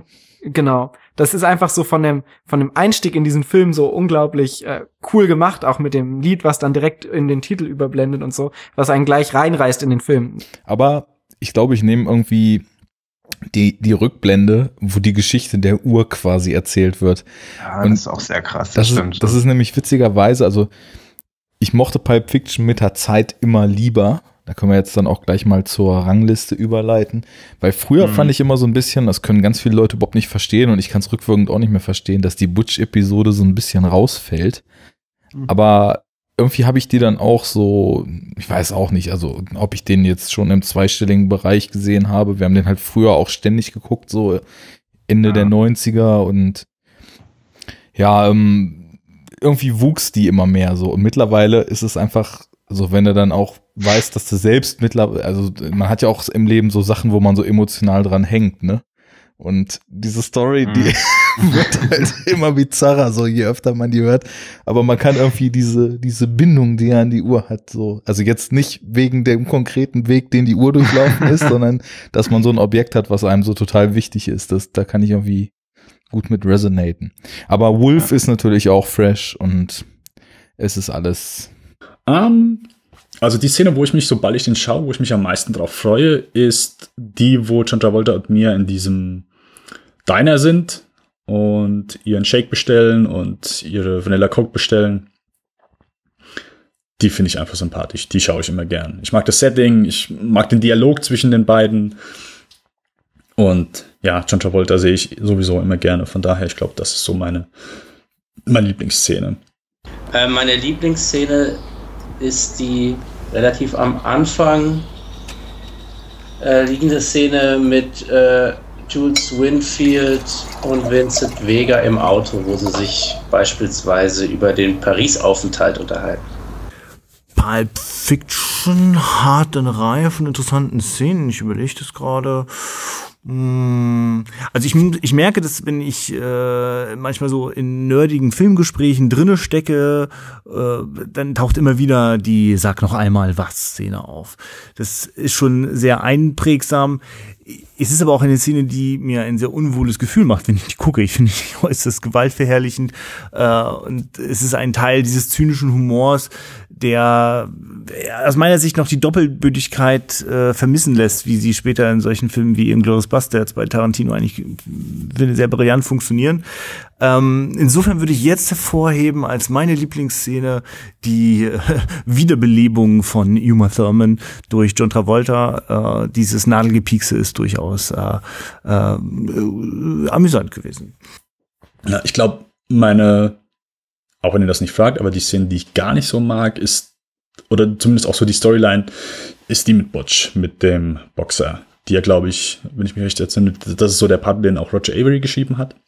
Ohne irgendwie seinen Anteil da kleinreden zu wollen, aber so die ganze Storyline.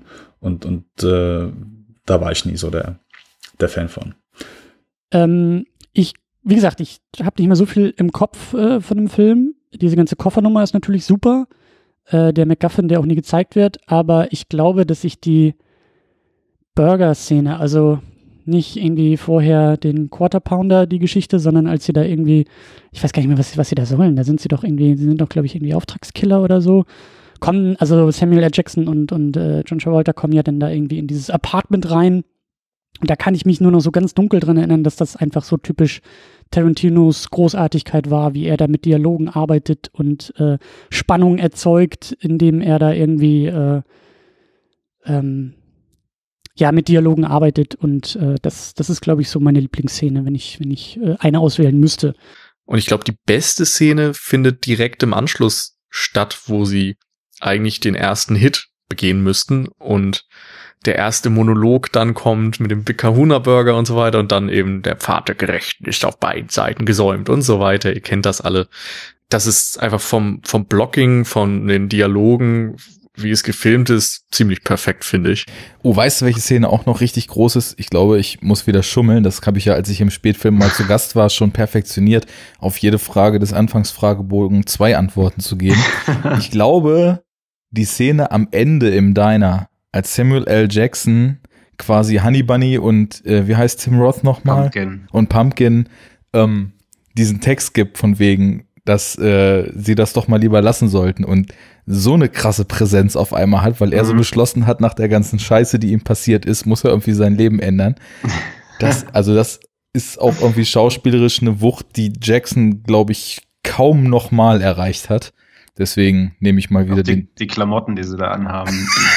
halt Also, die beste Szene, finde ich, ist die, wo Marcellus Wallace in dem Keller ist und Butch ähm, sich überlegt, dann doch nochmal zurückgeht und ähm, sich dann zwischen den verschiedenen Waffen entscheidet.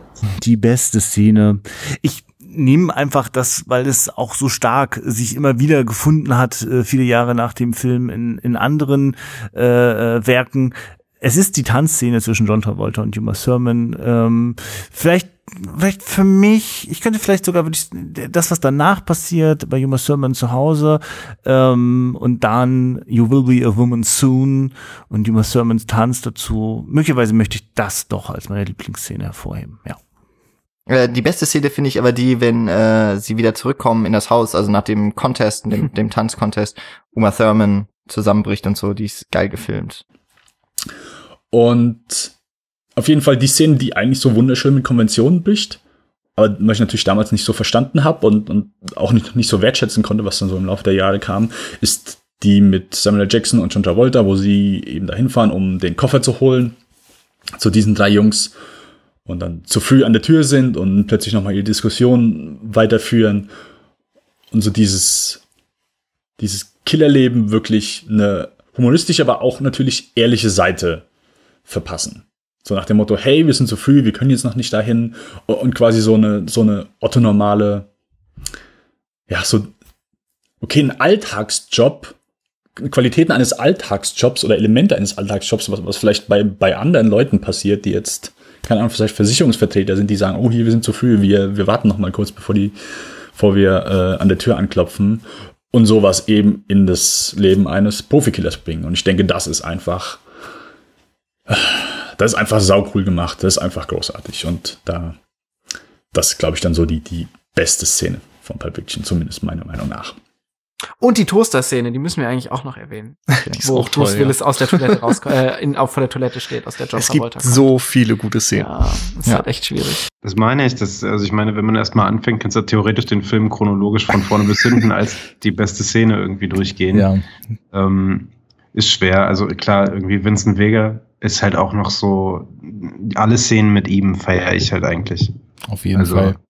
Also ich, äh, im Gegensatz zu manch anderen Leuten bin ich ein sehr, sehr großer Fan von Listen. Ich liebe Listen. Äh, natürlich bin ich kein Fan von Listen, die irgendwie sagen, hey, so und so, das ist das Nonplusultra. Nein, aber ich mag Listen und, und äh, so dieses, okay, hey, das ist vielleicht besser als das, das ist vielleicht besser als das. Ich weiß, manche, die, die, die kotzen schon, wenn sie sowas hören, aber ich bin ein großer Fan von Listen.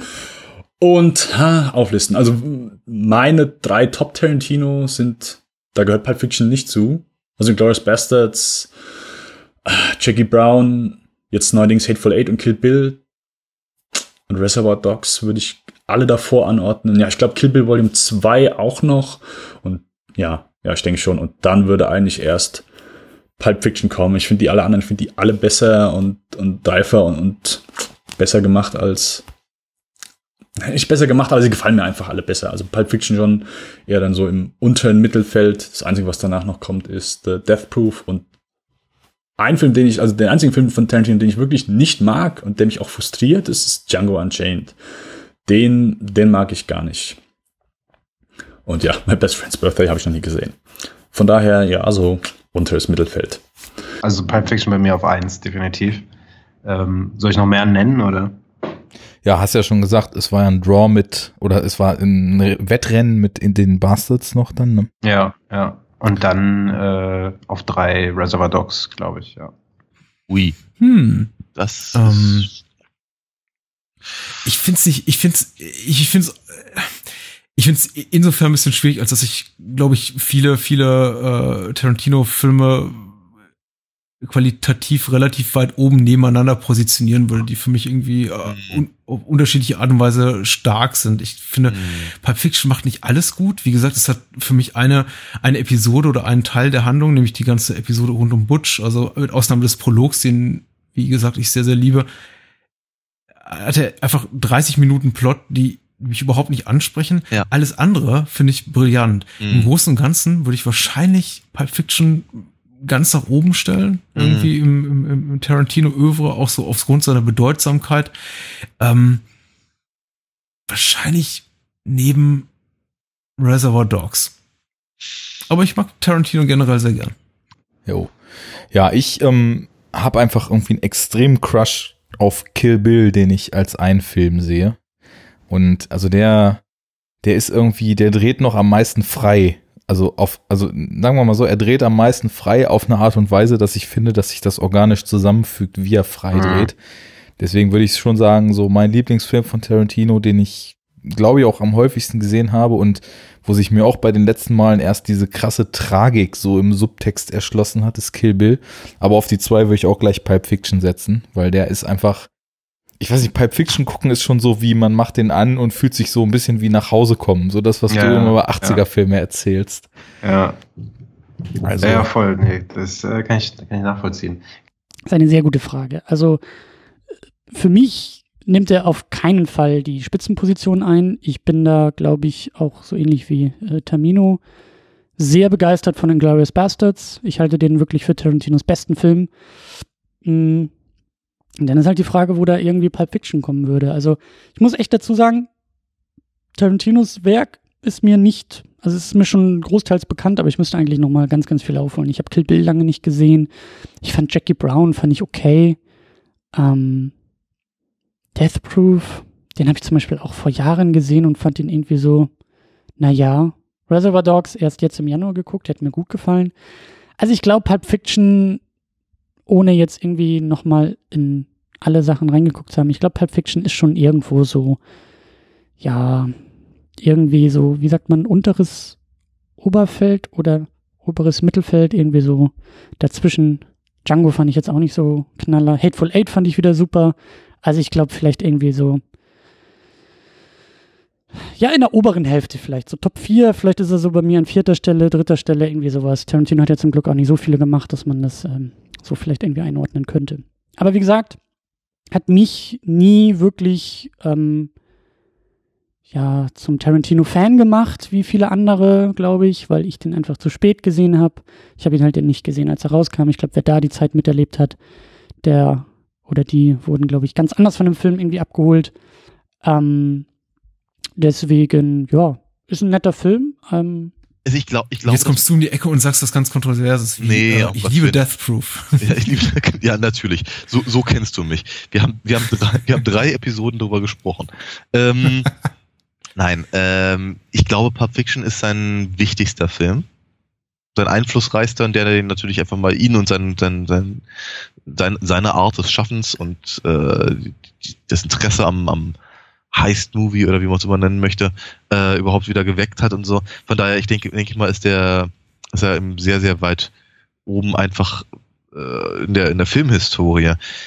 Ganz persönlich mag ich Reservoir Dogs einfach deutlich lieber. Deutlich, deutlich, deutlich lieber. Ähm, und ich glaube zumindest, dass Leute, die nicht so alte Säcke sind wie wir, vermutlich Kill Bill besonders toll finden. Mhm. Ich glaube auch weiterhin, dass, sagen wir mal, seine letzten drei, vier Filme, die er gemacht hat, ähm, zumindest handwerklich und, und, und, und, und von den, von den Themen, die er anfasst, irgendwie auch wichtiger sind für das aktuelle amerikanische Kino. Ähm, also ob so ein Hateful Eight ist oder, oder, oder Django Unchained oder äh, Inglourious Bastards. Ähm, glaube, dass er, dass er als, als, als Filmemacher eben einfach auch darüber hinausgewachsen ist, was, was, was er damals gemacht hat. Ähm, ja, von daher würde ich ihn vermutlich an zweiter Stelle packen, gleich hinter Reservoir Dogs, ja. Gibt es noch einen Punkt auf der Liste, weil sonst äh, würde ich einfach noch einen anfügen. Obwohl der eigentlich auch obvious ist. Die Freiheit nimm dir. der schlechteste Tarantino-Film. Aber ich glaube, da sind wir uns alle, alle, wirklich alle einig.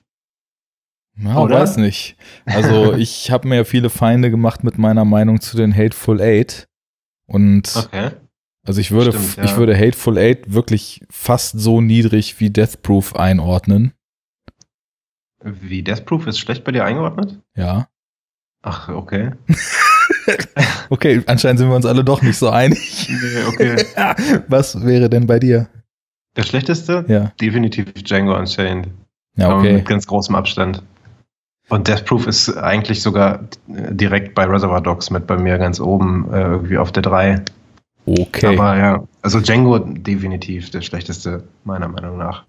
Ja, ich merke bei Django, dass es halt einfach, dass ich den im Kino so, ja, okay, tausend Sachen, die mich nerven und eigentlich kaum was, was mich so richtig begeistert, so zur Kenntnis genommen habe und nie Bock hatte, den überhaupt noch mal zu gucken. Ich habe den Mhm. erst einmal gesehen und habe irgendwie null Bedürfnis, den noch mal zu sehen. Aber ja, weiß ich nicht. Also Death Proof fand ich damals geil, habe ich noch mal geguckt und hab wirklich, bin fast gestorben. Also ich konnte es einfach nicht ertragen. Ich habe es einfach nur als unfassbare Scheiße irgendwie wahrgenommen. Und ja, Hateful Eight, das ist ein anderes Thema, war für mich auch die ultimative Boringness in Person.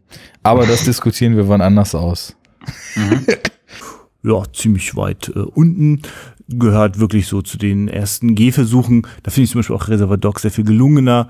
Ähm, hm, das, ja, ich, ja, hm. bei mir sind es eben Filme wie Jackie Brown in Glorious Bastards, äh, die ziemlich weit oben rangieren und gutes Mittelfeld und dann tatsächlich eher weiter unten. Pulp Fiction. Ähm, auf eins. Für mich. Das ist mein Lieblingsfilm von Quentin Tarantino. Ich glaube, jetzt hat er ja acht Filme gemacht mit Hateful Eight. Was wäre eure Nummer für Pulp Fiction? Nummer zwei nach Reservoir Dogs.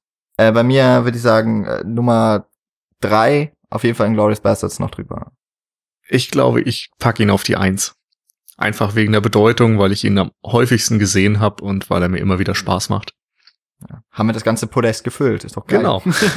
okay. Ich habe mich gerade gefragt, ob wir uns irgendwie ankündigen müssen. So von wegen, hier sind Patrick und Daniel vom Bahnhofskino und wir wollen gerade Werbung machen von unserem eigenen Podcast, was hiermit geschehen ist. Also, ah. Äh, wenn man Hallo uns jetzt auch. im Rahmen des Spätfilm-Podcasts hört, äh, möge man doch bitte jetzt auch gleich im Anschluss Bahnhofskino hören. Ja. Ja. Wie viel haben wir jetzt überzogen? Genug. Wir machen bei sowas immer ungefähr das Dreifache und das haben wir auch diesmal hingekriegt. Da sind wir wieder. Nur zweieinhalb Stunden später sitzen wir wieder hier. Und Immer noch.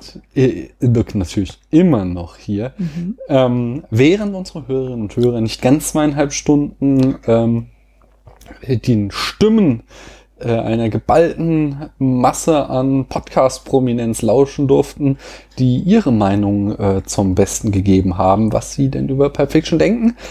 An dieser Stelle von mir oder von dir vielleicht herzlichen Dank, dass äh, ihr da mitgemacht habt bei dem Spaß. Äh, an alle Hörerinnen und Hörer natürlich findet ihr auf www.spätfilm.ae.de äh, genaue Angaben, welche Podcasts sich hier beteiligt haben ähm, und könnt dort dann gleich auf den Abonnieren-Knopf des jeweiligen Podcasts drücken. Mhm. Ähm, ich hatte ja hier den Leuten Fragen gestellt, die sie äh, ganz wunderbar beantwortet haben zu Pulp Fiction. Und so ein bisschen hatten wir da eben auch schon angerissen vor dem Film. Aber ich denke, das ist doch so ein ganz guter Übergang, wenn wir da auch weitermachen. Und zwar, Mhm. wenn ich dich einfach mal frage, was sind deine Lieblingsszene aus Pulp Fiction? Ich habe ja irgendwie geahnt, dass du diese Frage auch mir stellen Mhm. müsst. Ja. Ähm, und ich muss dir ganz ehrlich sagen, Mhm. ich finde die Frage schwierig, Mhm. weil der Film ja als Gesamtkunstwerk zu sehen ist Das stimmt. und wirkt. Und äh, deswegen fällt es mir schwer, da eine einzelne Szene rauszugreifen. Also habe ich auch mir überlegt, das fände ich, glaube ich, auch bei anderen Filmen eher schwierig. Ja, außer vielleicht irgendwie bei Comedy. Hm. Wie, wie heißt es? Komödien? Ja, Nee. dass man da irgendeinen Witz besonders lustig findet oder so, ja. Aber so, Aber es gibt ja schon so, so einfach super krass gut inszenierte Szenen. Also zum Beispiel äh, bei Goodfellas die berühmte da der, äh, wer ist der, Waikiki Longshot oder so, wo, wo er halt einfach da in diese Bar reingeht äh, mit seiner Freundin durch die Küche Mhm. und das alles ist halt in einem Take gedreht, Mhm, also ohne okay. Schnitt. Das ist ja einfach, sowas ist ja einfach total geil. Und auch Mhm. hier in Pulp Fiction gibt es halt einfach Sachen, die ähm, die einfach saugut inszeniert sind. ja. Ähm, ja gut, ich finde, der Film wirkt eher so durch seine Dialoge und überraschenden Stimmt. Wendungen, ja. Mhm. Also mir gefällt am besten die Episode zwischen mit Vincent und Jules. Die dritte quasi am Ende. Oder am Äh, Anfang. nee, eigentlich alle. Ähm, ich finde sogar die ohne Mia besser sogar noch. Mhm. Hm, Also die, die Klammer meinst du, wo sie am Anfang halt quasi den Mord begehen und dann am Ende kommt, wie sie es versauen und ausbaden müssen. ja, eigentlich, also ich finde eigentlich alle Szenen, in denen die beiden miteinander Hm. agieren, halt gut. Mhm. Ja? Ich finde, ich mag sehr gern so, ähm, also äh, brauche ich ja nicht dauernd betonen, aber ich finde halt Pulp Fiction richtig klasse. Und äh, ein Punkt, den ich so ähm, auch klasse finde, ist, dass halt dieses, äh, dass der so einen ganz eigenen und vor allem einen richtig guten Rhythmus hat, der Film. Mhm. Also wir fangen an mit dieser Rahmenhandlung, ähm, also, also erstmal diesem, diesem Prolog äh, mit Honey Bunny und äh, Pumpkin. Mhm. Äh, und halt in dem Moment, wo sie quasi das halt lange ausgeführt haben, was ihr Plan ist und in dem Moment, wo sie dann halt schreien, everybody be cool, it's a robbery, setzt halt diese total treibende Titelmusik ein. Mhm. Und wir schneiden da weg und dann äh, fängt ja quasi schon wieder von vorne an. Wir sind halt wieder in so einer ganz, ähm, das ist ja, was wir auch schon bei äh, Reservoir Dogs hatten, diese, immer dieser Wechsel bei Tarantino zwischen quasi äh, Charaktere in informellen Szenen, wo sie halt locker, casual sein können, wo wir sie kennenlernen können, plus äh, Charaktere, die gleichen Charaktere dann in Szenen ähm, sehen wir sie später immer noch mal, wo sie unter Spannung stehen und Mhm. äh, wie sie da reagieren und können dadurch, dass wir sie halt vorher in diesen lockeren, in diesen typischen Tarantino-Dialogen kennengelernt haben, da noch viel besser mit ihnen mitfiebern. Und das macht er dann natürlich, also nachdem er da mit diesem, mit diesem äh, Paukenschlag angefangen hat, äh, tritt er ja dann wieder zurück und wir kriegen wieder so einen tollen Dialog und so, Mhm. was dann wieder endet in äh, der, äh, ja, dieser Ezekiel äh, 23, 17 oder so, keine Ahnung, äh, halt der, der Szene da. Äh, dann kommt das mit Mia Wallace und das finde ich so, so diese Episoden mit Mia Wallace, die finde ich so von der Spannung her ähm, und auch so von Inszenierung und dem Pacing so schon mit das Beste. Äh, Mhm. Aber ähm, das endet ja dann auch wieder auf so einen Paukenschlag, eben mit der Überdosis.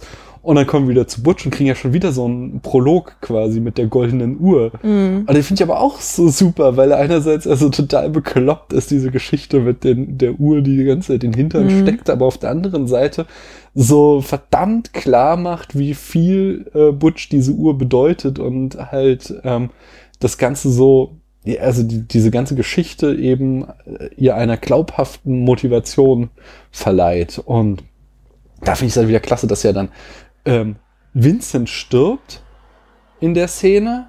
Ähm, nee, genau. Erstmal, genau, erstmal sehen wir, ähm, was zwischen Mia Wallace und Vincent passiert äh, ist. Und dann sehen wir, die treffen die ja kurz nur in dieser Butch-Szene aufeinander. Mhm. Und die haben so ein ganz belangloses Gespräch. Aber dadurch, dass wir halt diese komplette Episode schon gesehen haben, ist diese ganze Szene so toll aufgeladen. Dieses kurze Gespräch, vor allen Dingen ist das so, äh, was man ja sonst nie sieht in Hollywood-Filmen, so wie es nach dem Ende weitergeht. So, du hast halt die, quasi die Geschichte zwischen denen ist auserzählt und hier treffen sich halt nochmal und du weißt halt, was für eine Geschichte die haben. Und deswegen wird dieser total banale, kurze Dialog, den sie haben, total mit Bedeutung angereichert. Und dann stirbt halt auch noch Vince in dieser ähm, in dieser äh, Butch-Episode, wodurch dann, wenn wir wieder zurückspringen zu, zu Vince und Jules, diese ganze Rede von Jules, dass er halt aussteigen will und Vince hält das alles für Blödsinn, viel mehr Bedeutung wieder erlangt. Hm. Dadurch, dass du ihn hast halt vorher schon sterben sehen. Und ähm, ja, das macht für mich so ein, so ein, wie gesagt, das ist so, hat so ein, der Film hat so einen richtig guten eigenen Rhythmus, den er richtig äh, toll durchhält. Hm.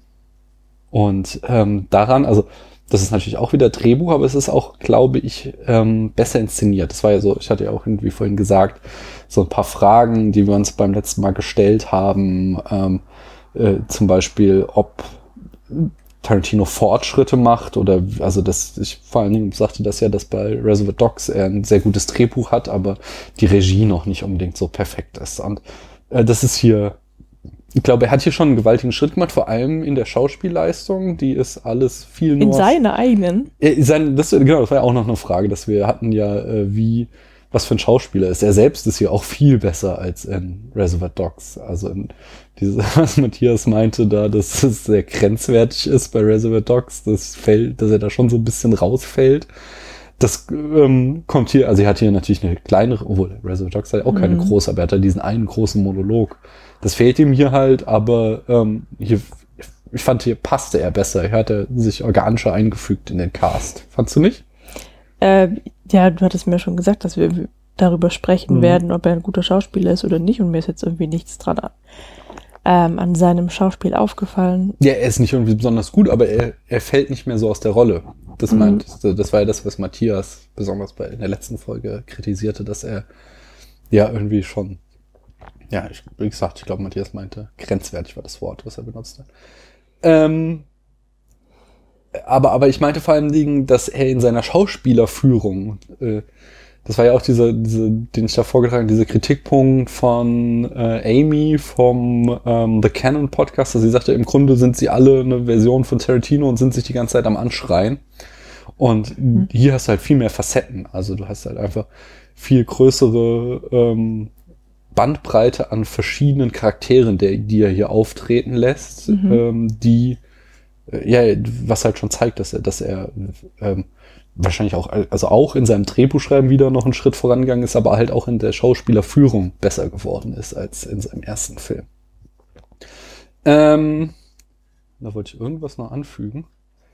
Ach so, genau, aber genau, bei der Inszenierung gibt's aber auch Probleme, ähm, nämlich die, das hatte ich glaube ich vorhin auch schon mal angeteasert, die erste Szene, da habe ich besonders drauf geachtet, ähm, weil ich noch in Erinnerung hatte, dass er hier genau das gleiche macht wie ähm, mit ähm, bei, bei, bei, bei Inglourious Bastards, bei der großartigen Öffnungsszene, wo da Hans Lander äh, in dieses Haus von diesem französischen Bauern kommt und äh, mit dem so ein total ähm, ja, typisches Tarantino-Gespräch führt, bis er ihm klar macht, dass er weiß, dass er Juden versteckt hat und sie gleich alle umbringen wird.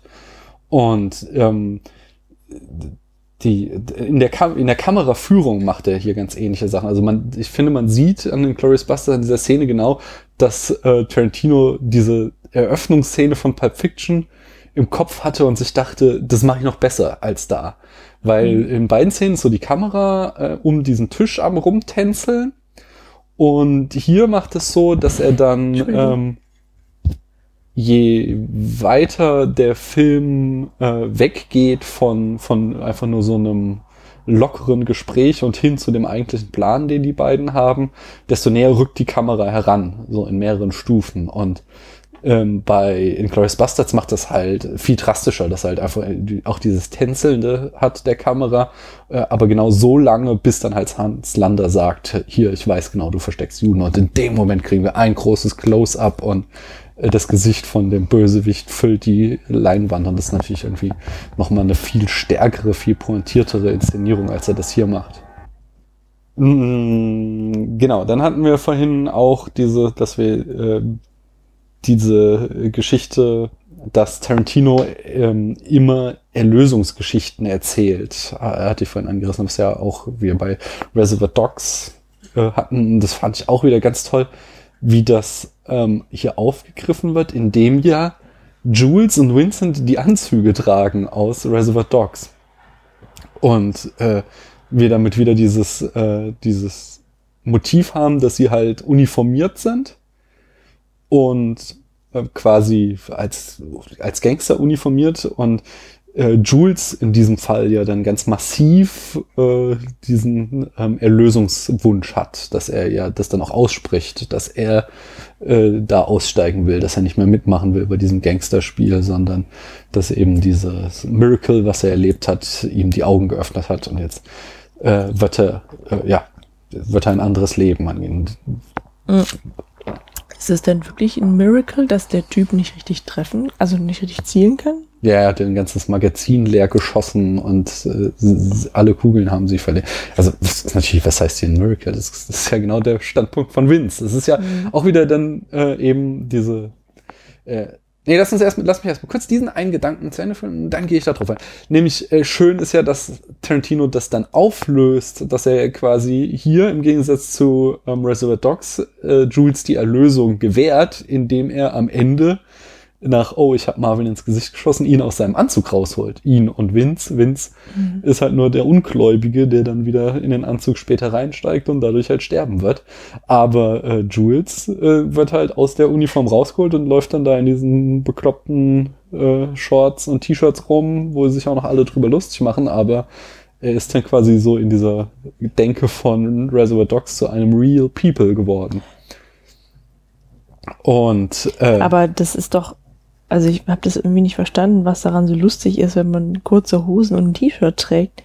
Aber das ist vielleicht auch so ein Hinweis darauf, dass sie eben nicht mehr die Anzüge tragen und das, dass der Wechsel der Kleider irgendwas zu bedeuten haben könnte. ja, genau, ich glaube halt, dass eben äh, in dem Moment fehlt ihnen die Professionalität. Sie sind Ja, halt jetzt. findest du denn wirklich, dass die jetzt irgendwie großartig albern aussehen? Nee, nee. Die haben einfach Sommerklamotten. Also an, prinzipiell, genau, also prinzipiell bin ich auch so jemand, der, also ich trage ja selbst auch nicht gerne kurze Hosen, weil ich finde irgendwie erwachsene Männer in kurzen Hosen, das hat immer irgendwas komisches. Ja, ich trage sie so, aber ich würde ja zum Beispiel nie in kurzen Hosen auf die Arbeit, weißt du? Ähm, und während du trägst ja schon im Sommer jetzt kurze Röcke. Weißt du, was ich meine? Nee. Nee, es, es ist, aber das ist auch gar nicht der Punkt. Der Punkt, da hast du vollkommen recht, ist, dass es im Grunde, äh, also es, es, durch die kurzen Hosen sehen die schon irgendwie ein bisschen, äh, ja, wie Bübchen aus. Äh, aber es ist nicht, äh, es ist jetzt nicht irgendwie, es fällt nicht, also es ist jetzt nicht so super albern, wie sie sich alle drüber lustig machen, ja, vor allem Mhm. Mr. Wolf.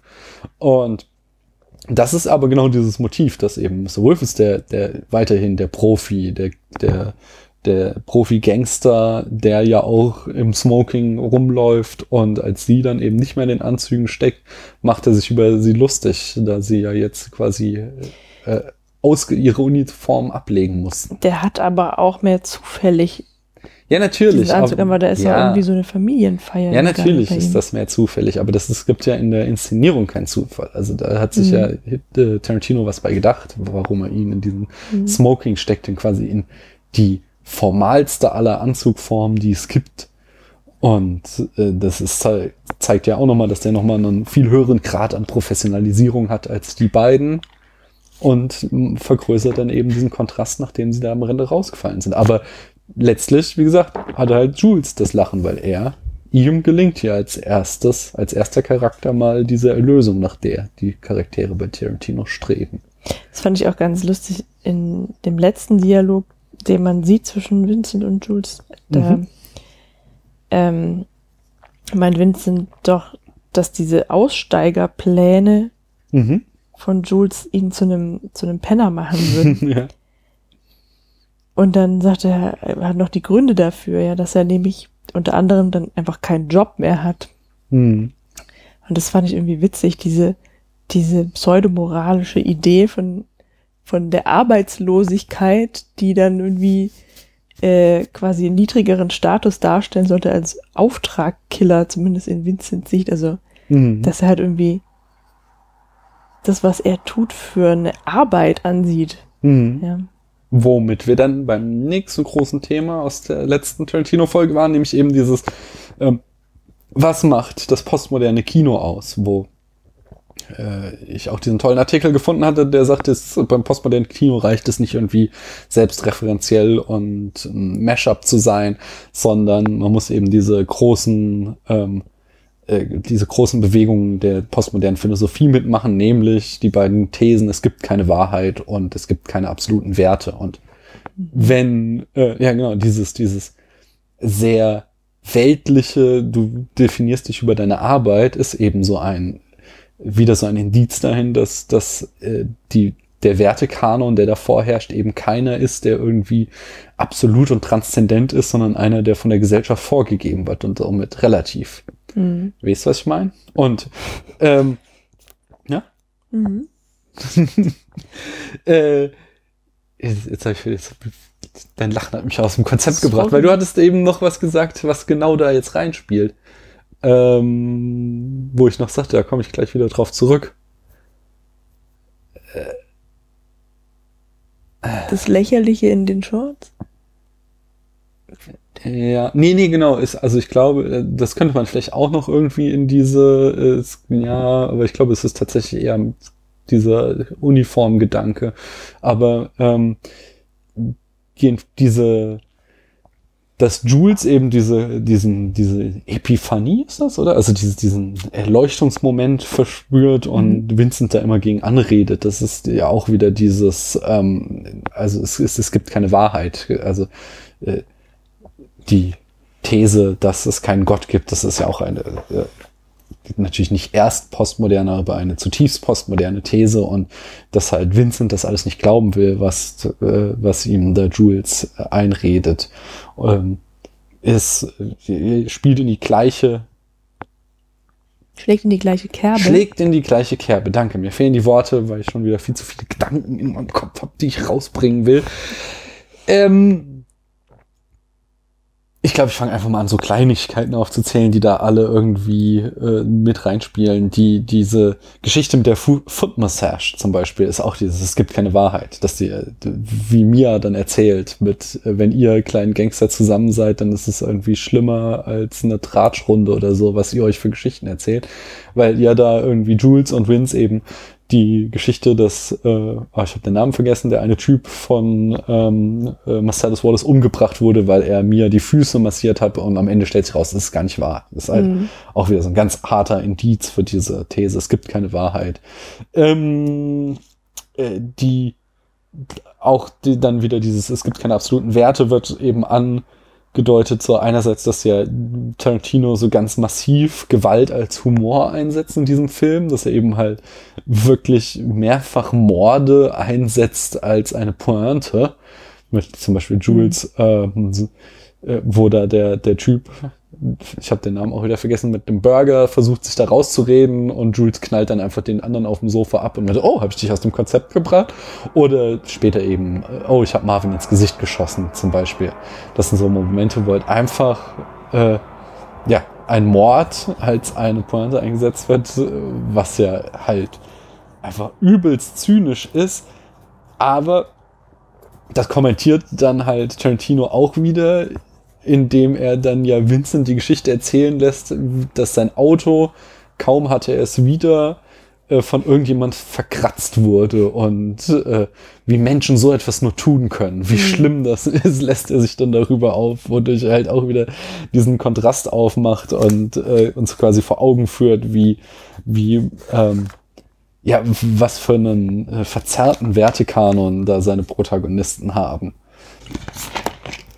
Ein weiterer Punkt eben in dieser ähm, äh, es gibt keine Wahrheit These ist, dass dieses äh, Bibelzitat von Jules äh, von Tarantino ausgedacht ist einfach.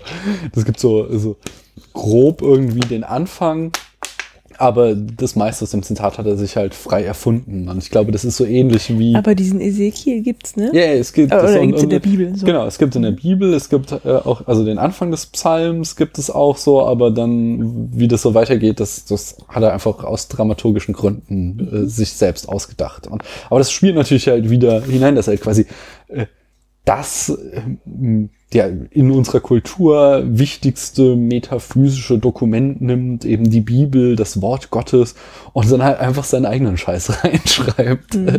Das zeigt halt auch wieder diese, äh, ja, dass er, dass er halt uns vor Augen führt, dass es eben kein, kein transzendentes, kein metaphysisches äh, Wesen jenseits dieser äh, profanen Welt, in der alles relativ ist, gibt. Und das ist auch sowas, ähm, wenn ich mich nicht täusche, da müssen wir auch mal drauf Du willst achten. gerade sagen, dass Pulp Fiction ein atheistischer Film ist.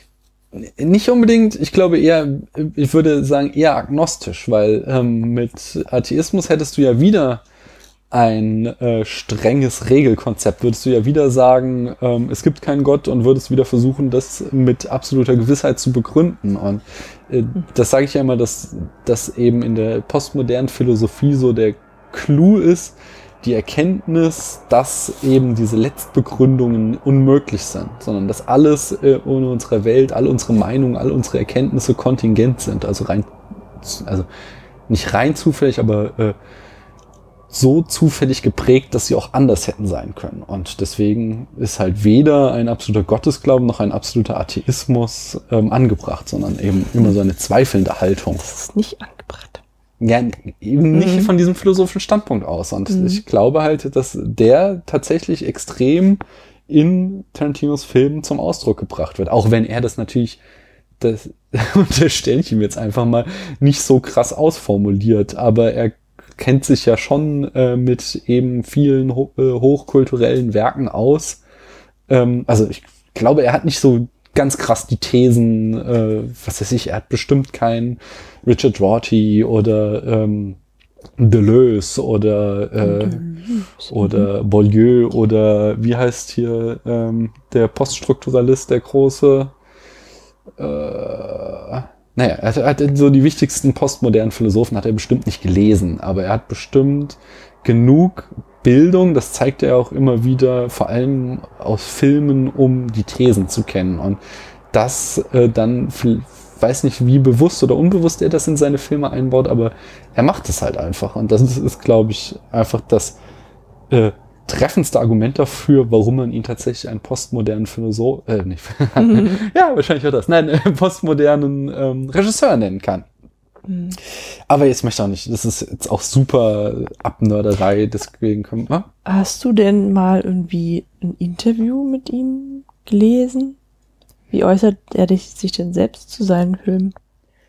Äh, ich habe ein paar? Interviews mit ihm gelesen und gehört, so, aber ähm, das könnten wir ja natürlich auch wieder in die moderne Thesen, äh, moder moderne Ja, okay. Textanalyse eintreten. Ist denn der Autor der beste Rezipient seines eigenen Werks? Die Frage. Also ich habe nichts von ihm dazu je gehört oder gelesen, sondern Mhm. aber was waren eher so inszenatorische Geschichten immer.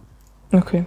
Mhm. Ähm, aber mal schauen, vielleicht finde ich da ja noch was. Die Reihe geht ja noch ein bisschen.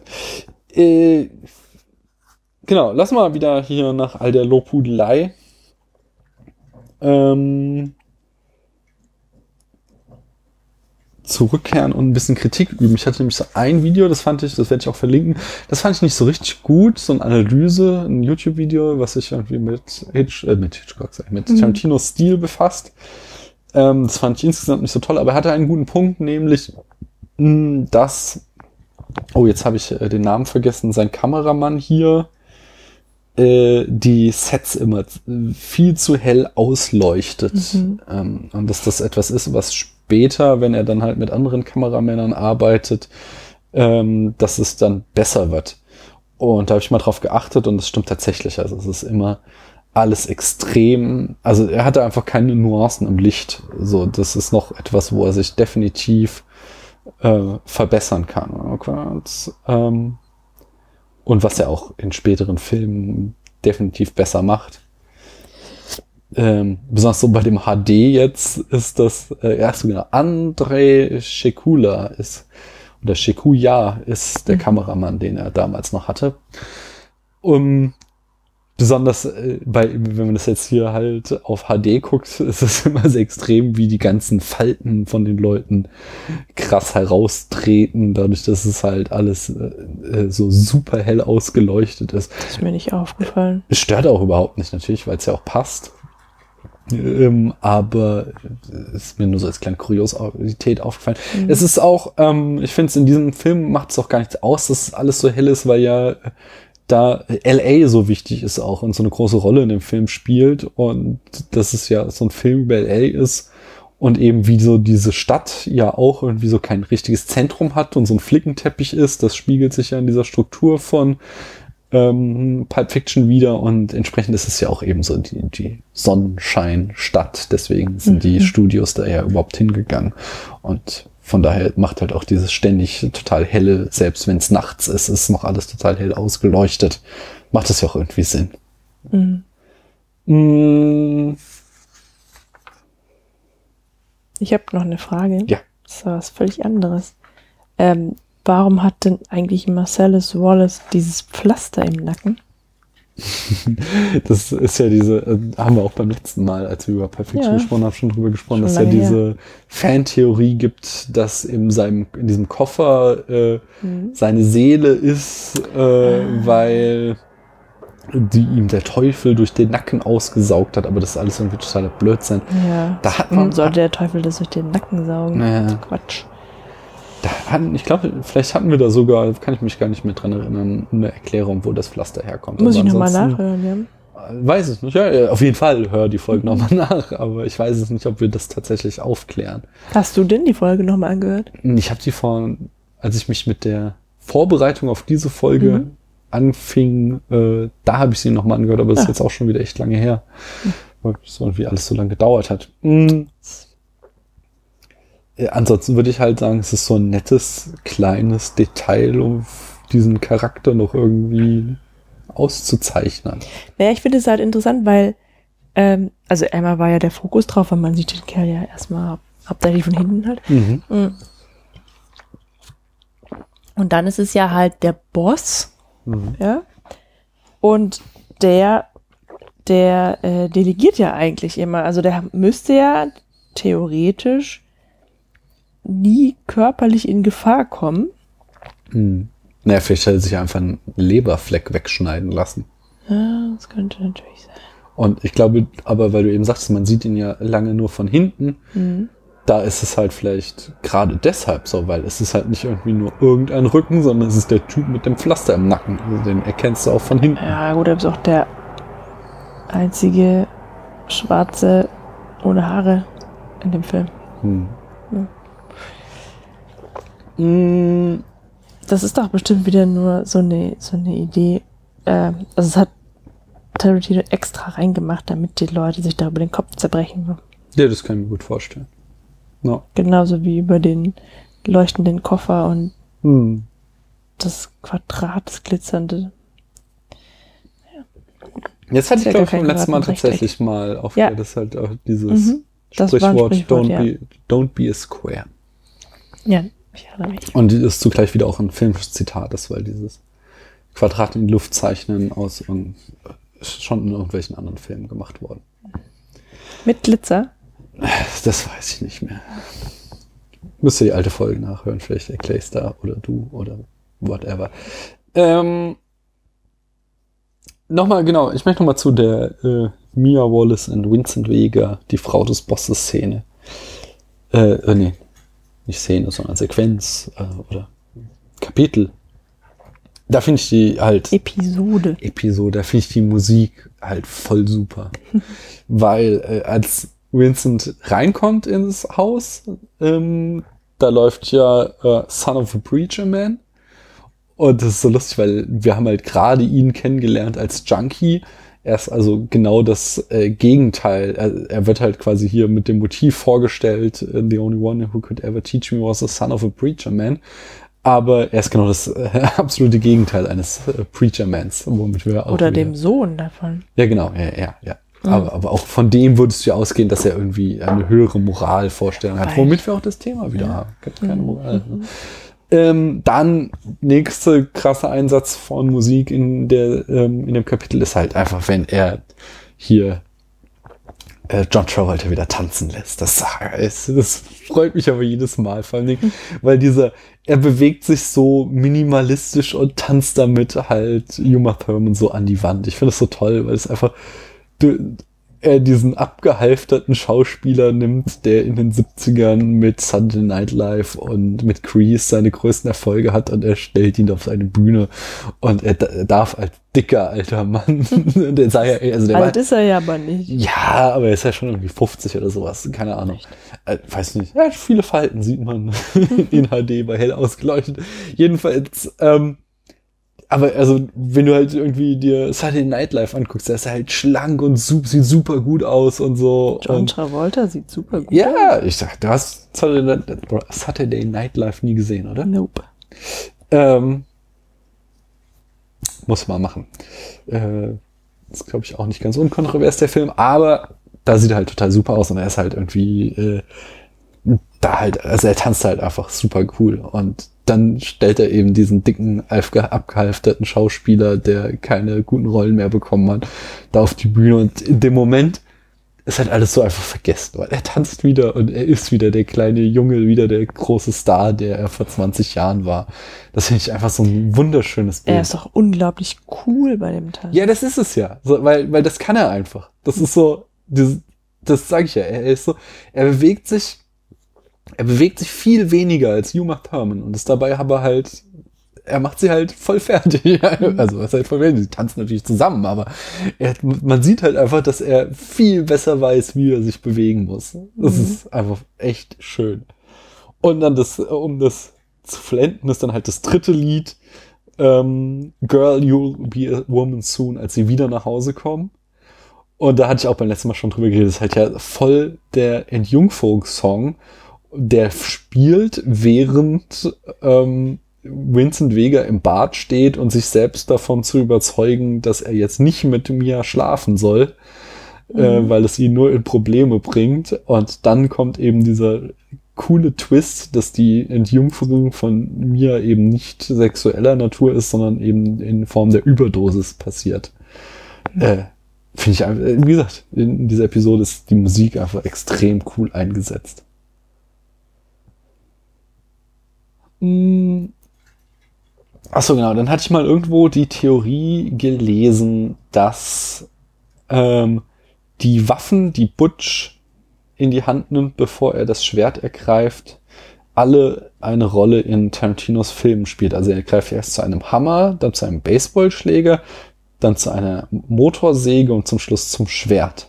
Ja, das mit der Mot Motorsäge, das habe ich irgendwie Genau. nicht gesehen. Wie in anderen Filmen Mhm. oder der Hammer sagt mir jetzt auch nichts. Also die, der Baseballschläger ja bei Inglourious Bastards und das Schwert natürlich bei Kill Bill, aber wir sollten im weiteren Verlauf dieser Reihe auf den Hammer und die Motorsäge achten. Zwischendurch ist es ein Auto. Was Zwischen Kill Bill und, und, und Inglourious Bastards ist es doch ein Auto. Death Proof. Ja, ja. Aber vielleicht kommt da ja irgendwie ein Hammer oder eine äh, Motorsäge drin vor. Müsst, wie gesagt, einfach mal drauf achten, weil ich habe noch mal gehört, dass das tatsächlich irgendwie auch wieder so ein Easter Egg ist, was er eingebaut hat. Genau wie das Easter Egg, ich weiß leider nicht mehr, ich kann es nicht auswendig, aber äh, Mia erzählt ja, äh, als sie von ihrem Piloten erzählt, Fox Force 5, was so die äh, verschiedenen Fähigkeiten der Frauencrew Mhm. sind und es sind halt dann genau die Fähigkeiten, die ihre Gegner, die sie und ihre Gegnerinnen in äh, Kill Bill haben werden. Äh, das da wieder aufgegriffen. Das werden wir dann Ah, okay. bei Mhm. Kill Bill vorbereiten quasi. So, darauf zurückgreifen, weil das ist auch wieder so ein cooles Easter Egg. Äh, Achso, genau.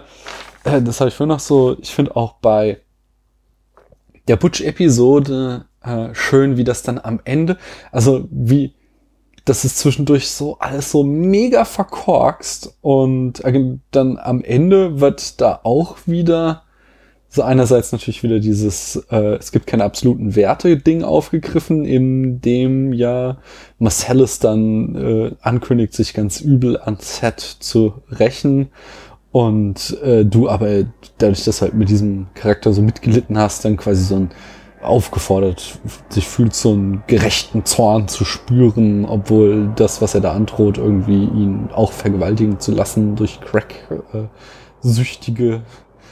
Äh, Das habe ich alles nicht verstanden. Nee, jedenfalls, dass das äh, ja halt, dass da so eine Rachegeschichte wird, da wird halt auf jeden Fall wieder dieses Thema auch aufgegriffen. Äh, aber ich finde auch, dass äh, diese dieses diese Butch-Episode, die ist halt zwischendurch so verkorkst einfach, dass du halt irgendwie kein gutes Ende dafür dir ausdenken kannst und dann am Ende es doch irgendwie zu so einer befriedigenden äh, Konklusion geführt wird, dadurch, dass halt Butch dann Marcellus rettet und er dann sagt so, ja, okay, jetzt, äh, wir sind quitt, du musst nur die Stadt verlassen und dann lasse ich dich in Ruhe. Das macht er so, so einen runden Bogen draus. Fand ich auch ganz schön. Ah Ja, diese, diese, es gibt keine Moral, wird dann wieder aufgegriffen bei, ähm, bei der, oh, I shot Marvin in the face, weil das halt so, so, so ein Moment ist, den wir alle schon erlebt haben, wo wir halt irgendwie so einen großen Fehler in unserem Job machen, durch irgendeine Dummheit machen. Ja, ja, das so ist ein Fehler genau. gemacht. Nein, aber ja. doch, ich habe schon so Fehler gemacht. Nur ist halt mein Job keine, wo jemand stirbt, sondern ich halt irgendwie was, was Falsches kommuniziere und das halt schlecht ist für das Unternehmen, für das ich arbeite, aber es ist halt, äh, ja, wenn ich aus Versehen den Abzug, also wenn ich aus Versehen auf die Enter-Taste drücke, ist das nicht halb so schlimm, wie wenn ich ein Profikiller bin und dann aus Versehen auf den Abzug drücke, aber es wird in der gleichen Art und Weise behandelt in diesem Film, wodurch Mhm. eben auch wieder diese relative Moral äh, in den Vordergrund gesetzt wird, genau wie dass das größte Problem von Jimmy ist, dass seine Frau nach Hause kommen könnte und sich, wenn sie das äh, Dass sie sauer wird. Genau, dass sie sauer wird und dass sie dann äh, die Scheidung haben will, wahrscheinlich. Und dass es ihn überhaupt nicht interessiert, dass da ein Toter in seiner Garage liegt, sondern einfach nur. Wieso? Er redet doch sehr viel darüber, dass er kein Schild in seiner Auffahrt hat. Das ist Ja, ja, aber es geht ihnen in keinster Weise darum, dass es irgendwie moralisch verwerflich sein könnte, einen Menschen umzubringen, sondern nur darum, dass seine Frau sich von ihm scheiden lassen könnte, weil er einen Toten in der Garage hat. Das ist halt wieder dieses Thema. Ähm, Das ist ja auch die stärkste Frauenrolle, ne? Dann haben halt alle Männer Angst vor dieser Frau, dass sie nach Hause kommt. Mhm. Also sogar Mr. Wolf, der Abgeklärte, versteht dieses Problem, dass die Frau das nicht sehen darf und dass sie deswegen nur eine Stunde und 20 Minuten oder so Ja. Zeit haben. ja, das ist äh, Und dann gefällt mir an dieser Frau auch noch, dass sie schwarz ist und dass sie einen weißen Mann hat. aber sie darf nicht reden und darf eigentlich nicht auftreten, außer Aber in einer sie ist- Fantasieszene. Sie ist so, sie ist so der Boss. Hm. Ohne dass sie redet und Auftritte haben alle irgendwie Respekt. Ja, wobei es halt auch schon wieder so wie so eine Xantippe wirkt, nicht? Äh, Nee, weil da, da, das, so sprechen die ja gar nicht darüber. Hm. Über sie, meine ich. Okay. Ähm, naja, ich. Aber die, halt die Frauenrollen ist tatsächlich neben der Ausleuchtung der Hellen und der quasi, dass da noch Luft nach oben ist in, in der Regiearbeit bei Tarantino ist, ist das der große Manko. So, während wir halt in Reservoir Dogs zwar auch keine Frauen hatten, aber das halt, wie wir da auch in Folge 71 erarbeitet haben, einfach immer wieder thematisiert wird. Diese Hypermännlichkeit und die Frauenbilder, die damit verbunden sind. Spielt das halt in Teilen hier in Perfection überhaupt keine Rolle. Also er hat vielleicht noch Bonnie, die nicht anwesende Frau ist die stärkste Frau. Mia Wallace ist cool, aber halt Mm. auch irgendwie im Ende dann ja eine Damsel in Distress. Ja, also ich finde eigentlich. Entschuldige, dass ich unterbreche, aber Ja. eigentlich ist es genau das gleiche wie in Reservoir Dogs. Weil das auch thematisiert wird, dass die Frauen da irgendwie, also Inwiefern? dass es einfach ein alles ein männlicher Job ist, der ja, du hast halt Mia Wallace, die, ähm, die beschützt wird von ihrem Mann, also sie wird von ihm unterhalten und wenn sich jemand ihr zu sehr nähert, so ist zumindest die mehr, dann wird er halt umgebracht. Mhm. Dann muss er ihr halt auch irgendwie einen Babysitter geben. Also anscheinend hat die Mhm. auch irgendwie keine Freunde, sondern wenn sie ausgehen will und Marcel ist nicht da ist, dann muss halt irgendwie einer seiner Angestellten mit ihr weggehen. Ja. Ähm, und dann hast du noch die Frau mit dem Blech im Gesicht, die am Ende halt auch nur irgendwie so eine Assistentin ihres Mannes ist. Mhm. Da haben wir so einen Streit drüber, genau. Und Honey Bunny, die halt ihren Job auch nicht richtig machen kann, sondern wie so ein, wie so ein Kind reagiert. Also sie hat halt einfach, sie ist halt kein, keine professionelle Gangsterin, sondern sie ist dann einfach extrem uncool, wenn Ja. in, in diesen Situationen. Und noch schlimmer ist natürlich die kleine, ich glaube Françoise heißt sie oder so, Freundin von Butch. ähm, die also wirklich komplett sich wie ein Kind verhält. Hm. Aber das ist ja, also das ist ja ein sind alle- großer Unterschied zu ähm, Reservoir Dogs. Also der Film zeigt das halt, aber er reflektiert es ja nicht. Während wir ja bei Reservoir Dogs hatten, dass es eben extrem reflektiert wird, dass ähm, wir dadurch, also einmal durch diese Madonnen-Klammer, die wir da hatten, äh, dass es ja anfängt mit dieser Diskussion über Madonna und dann endet Mhm. mit äh, der Pietà, Mhm. ähm, mit der gespiegelten, dann hattest du ja auch diese Geburtsszene ins Spiel gebracht, äh, Mhm. äh, also dass das halt eben, wenn, wenn Mr. Orange dann in diesem Auto ist, dass es aussieht wie eine Geburt und dieses ganze Motiv eben von quasi Mutter und Tochter sich zwischen Mr. White und Mr. Orange durch den ganzen Film hängelt, hangelte, so dass er ja da immer so einen reflektierten Kommentar auf diese Hypermännlichkeit hatte. Während das hier eben dargestellt wird, dass das so, it's a man's world, aber es wird in keinster Weise kommentiert, sondern es wird einfach irgendwie als gegeben hingenommen. Aber diese Frauenrollen sind halt alle total überzeichnet. Also Ja, gut, es sind alle, Rollen sind überzeichnet ja. in diesem Mhm. Film. Das meine ich ja. Also ich, das ist, ich, ich liebe diesen Film, aber da, dafür, wie gesagt, dass wir in Reservoir Dogs diesen Kommentar haben und im Anschluss ja die starke Frauentrilogie beginnt Hm. äh, mit äh, Jackie Brown, Kill Bill und Death Proof. Und Vielleicht hat er da es wieder gut gemacht. Ja. möglicherweise. Aber, also, ja, aber äh, wie gesagt, ich da durch, durch Reservoir Dogs glaube ich ja nicht, dass er auf dem Auge blind war, aber hier hat es Mhm. halt einfach, war es für ihn kein Thema. Aber das finde ich, macht es halt schon so ein, so ein das Geschmäckle. war schon, also das war, das ist ihm bestimmt bewusst gewesen, dass er Ja, ja, okay. Er, also er wollte ja auch so ein Klischee-Geschichte, also es geht ja darum immer, er wollte die Geschichten, die man schon tausendmal gesehen hat, neu inszenieren. Aber in dieser Form, es bleibt halt eine inszenatorische Schwäche, dass er es nicht schafft, auch diesen Aspekt neu zu inszenieren. Dass halt Hm. zwar auch, dass er nur Klischee-Frauen zeigt, aber dass er für mich, ich kann da keinen Kommentar rauslesen, auch über die reine Darstellung hinaus. Okay. Und was ich noch sagen wollte, halt bei Inglourious Bastards sind, äh, ist ja auch wieder die starke Frau, die am Ende quasi die Lösung darstellt. Ähm, und dann äh, Django Unchained, da fällt er dann meines, haben wir jetzt nur einmal gesehen, aber Mhm. da fällt er dann halt wieder zurück, Mhm. dass halt die Frau nur zur Damsel in Distress wird. Und aber in The Hateful Eight, der ja äh, wiederum macht dann wieder den Kommentar auf, dass äh, ja der Film zwar total misogyn ist, aber ist eben total bewusst und äh, eben ist uns ja Mhm. qu- quasi als Parabel auf unsere heutige Gesellschaft funktioniert in dieser Form. Äh, aber da, da sind wir noch nicht, da kommen wir noch hin. Äh, hast du denn noch irgendwas sonst inhaltlich oder sonst irgendwie zu sagen? Ich glaube nicht. Dann lass uns doch den Film mal bewerten. Auf einer Skala von 1 bis 100 Punkten, Paula. Wie viele Punkte bekommt Pipe Fiction von dir? Das ist natürlich wieder eine sehr schwierige Sache. Ja. Also ich muss ein bisschen ausholen. Mhm. Ähm, wir haben ja auch schon viel über Gewalt in Tarantino-Filmen gesprochen. Ja. Das kann man ja auch gar nicht also ignorieren. Und äh, in diesem Film haben wir einerseits viel körperliche Gewalt, also spritzendes Blut, Mhm. Menschen werden getötet, Mhm. Aber wir haben noch eine ganz arg widerliche Form von Gewalt, nämlich diese, diese sexualisierte, sadistische, In der Butch-Episode. genau, ähm, in der ja der, der, der, der, der Chef, also der, der, der Drahtzieher, diese Sache ist ja auch noch so ein Polizist. Mhm.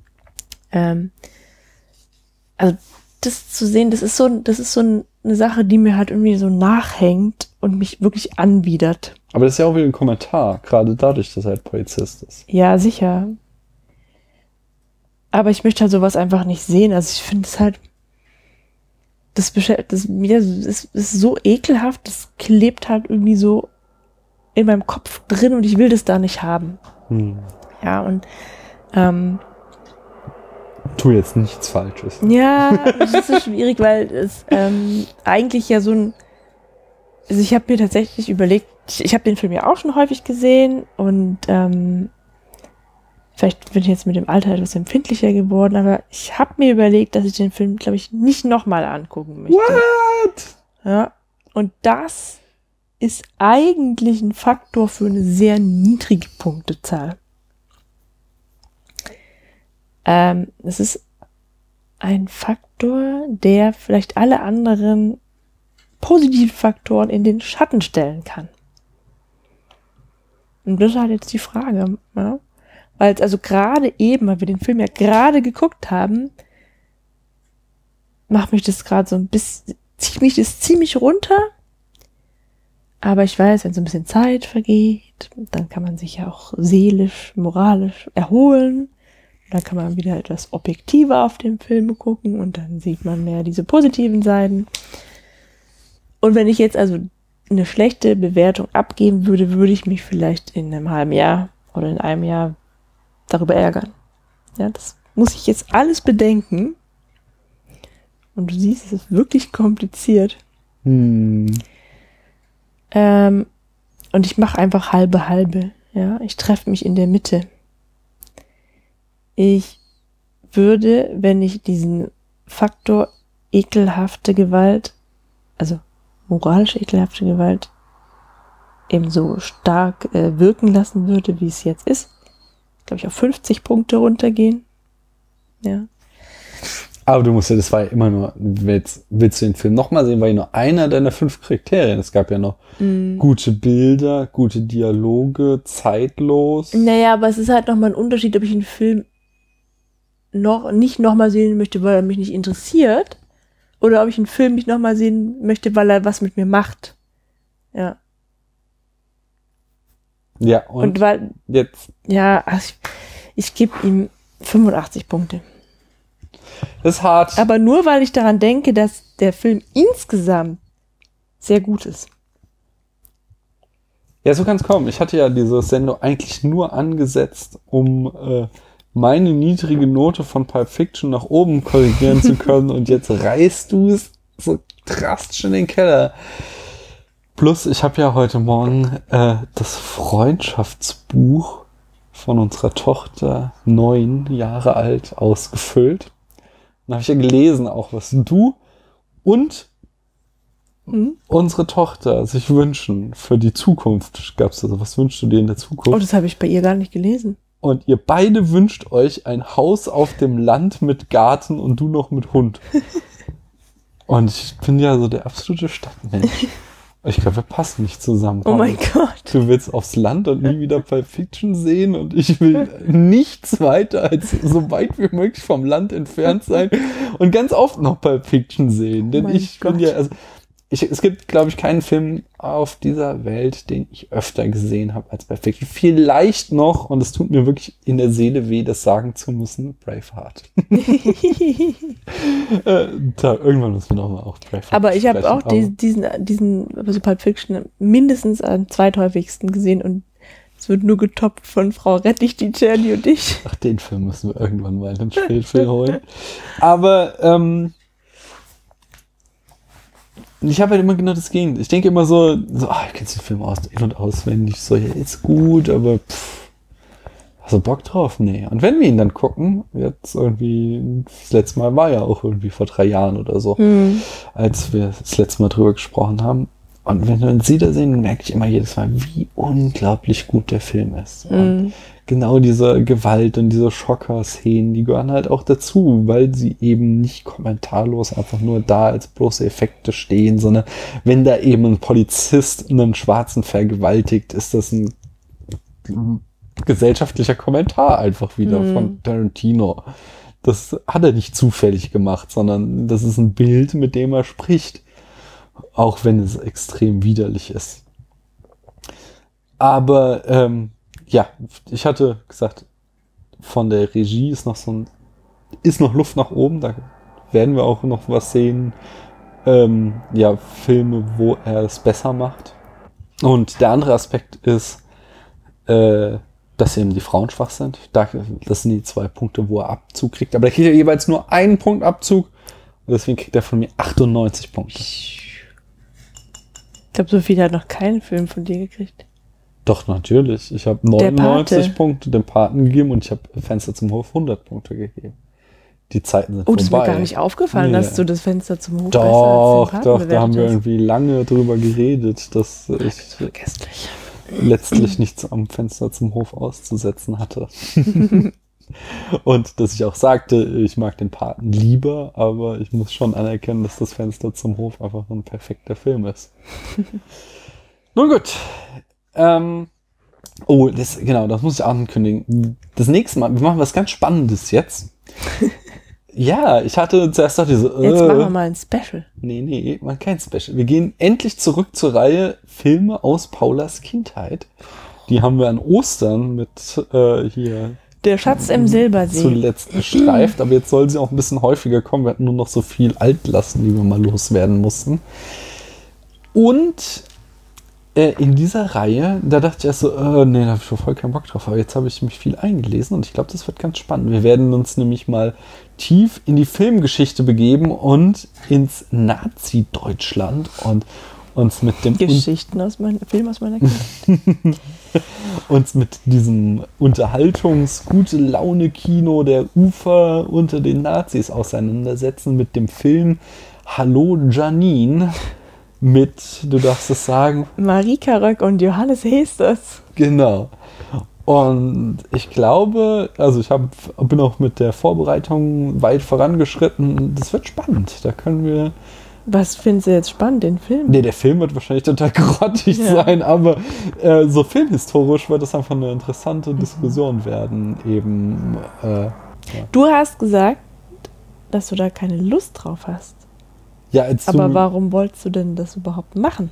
Ja, die, die Reihe ist ja Paulas Lieblingsfilm. Nein, Paulas Filme aus Paulas Kindheit, so rum. Mhm. Äh, und natürlich machen wir dann halt einfach Filme aus deiner Kindheit. Das geht ja auch irgendwie um äh, unseren Horizont oder meinen in diesem Fall zu erweitern. Können wir auch Graf Dracula gucken? Das ist eine Serie, sorry. Hm.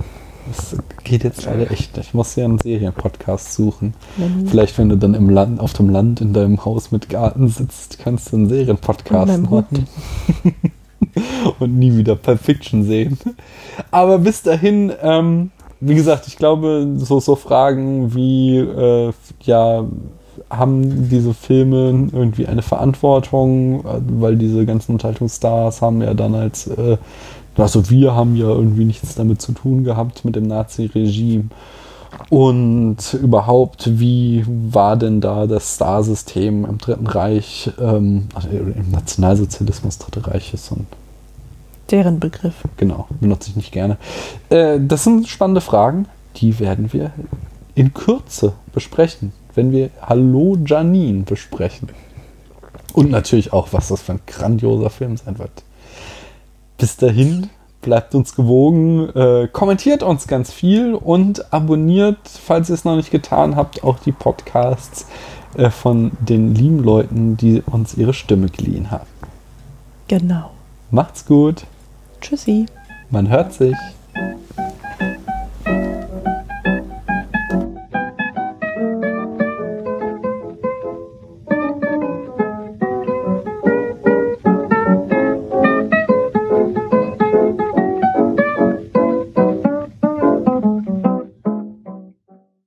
Gut, wir sind enough talk, wir können nicht kurz. Man möge es uns verzeihen.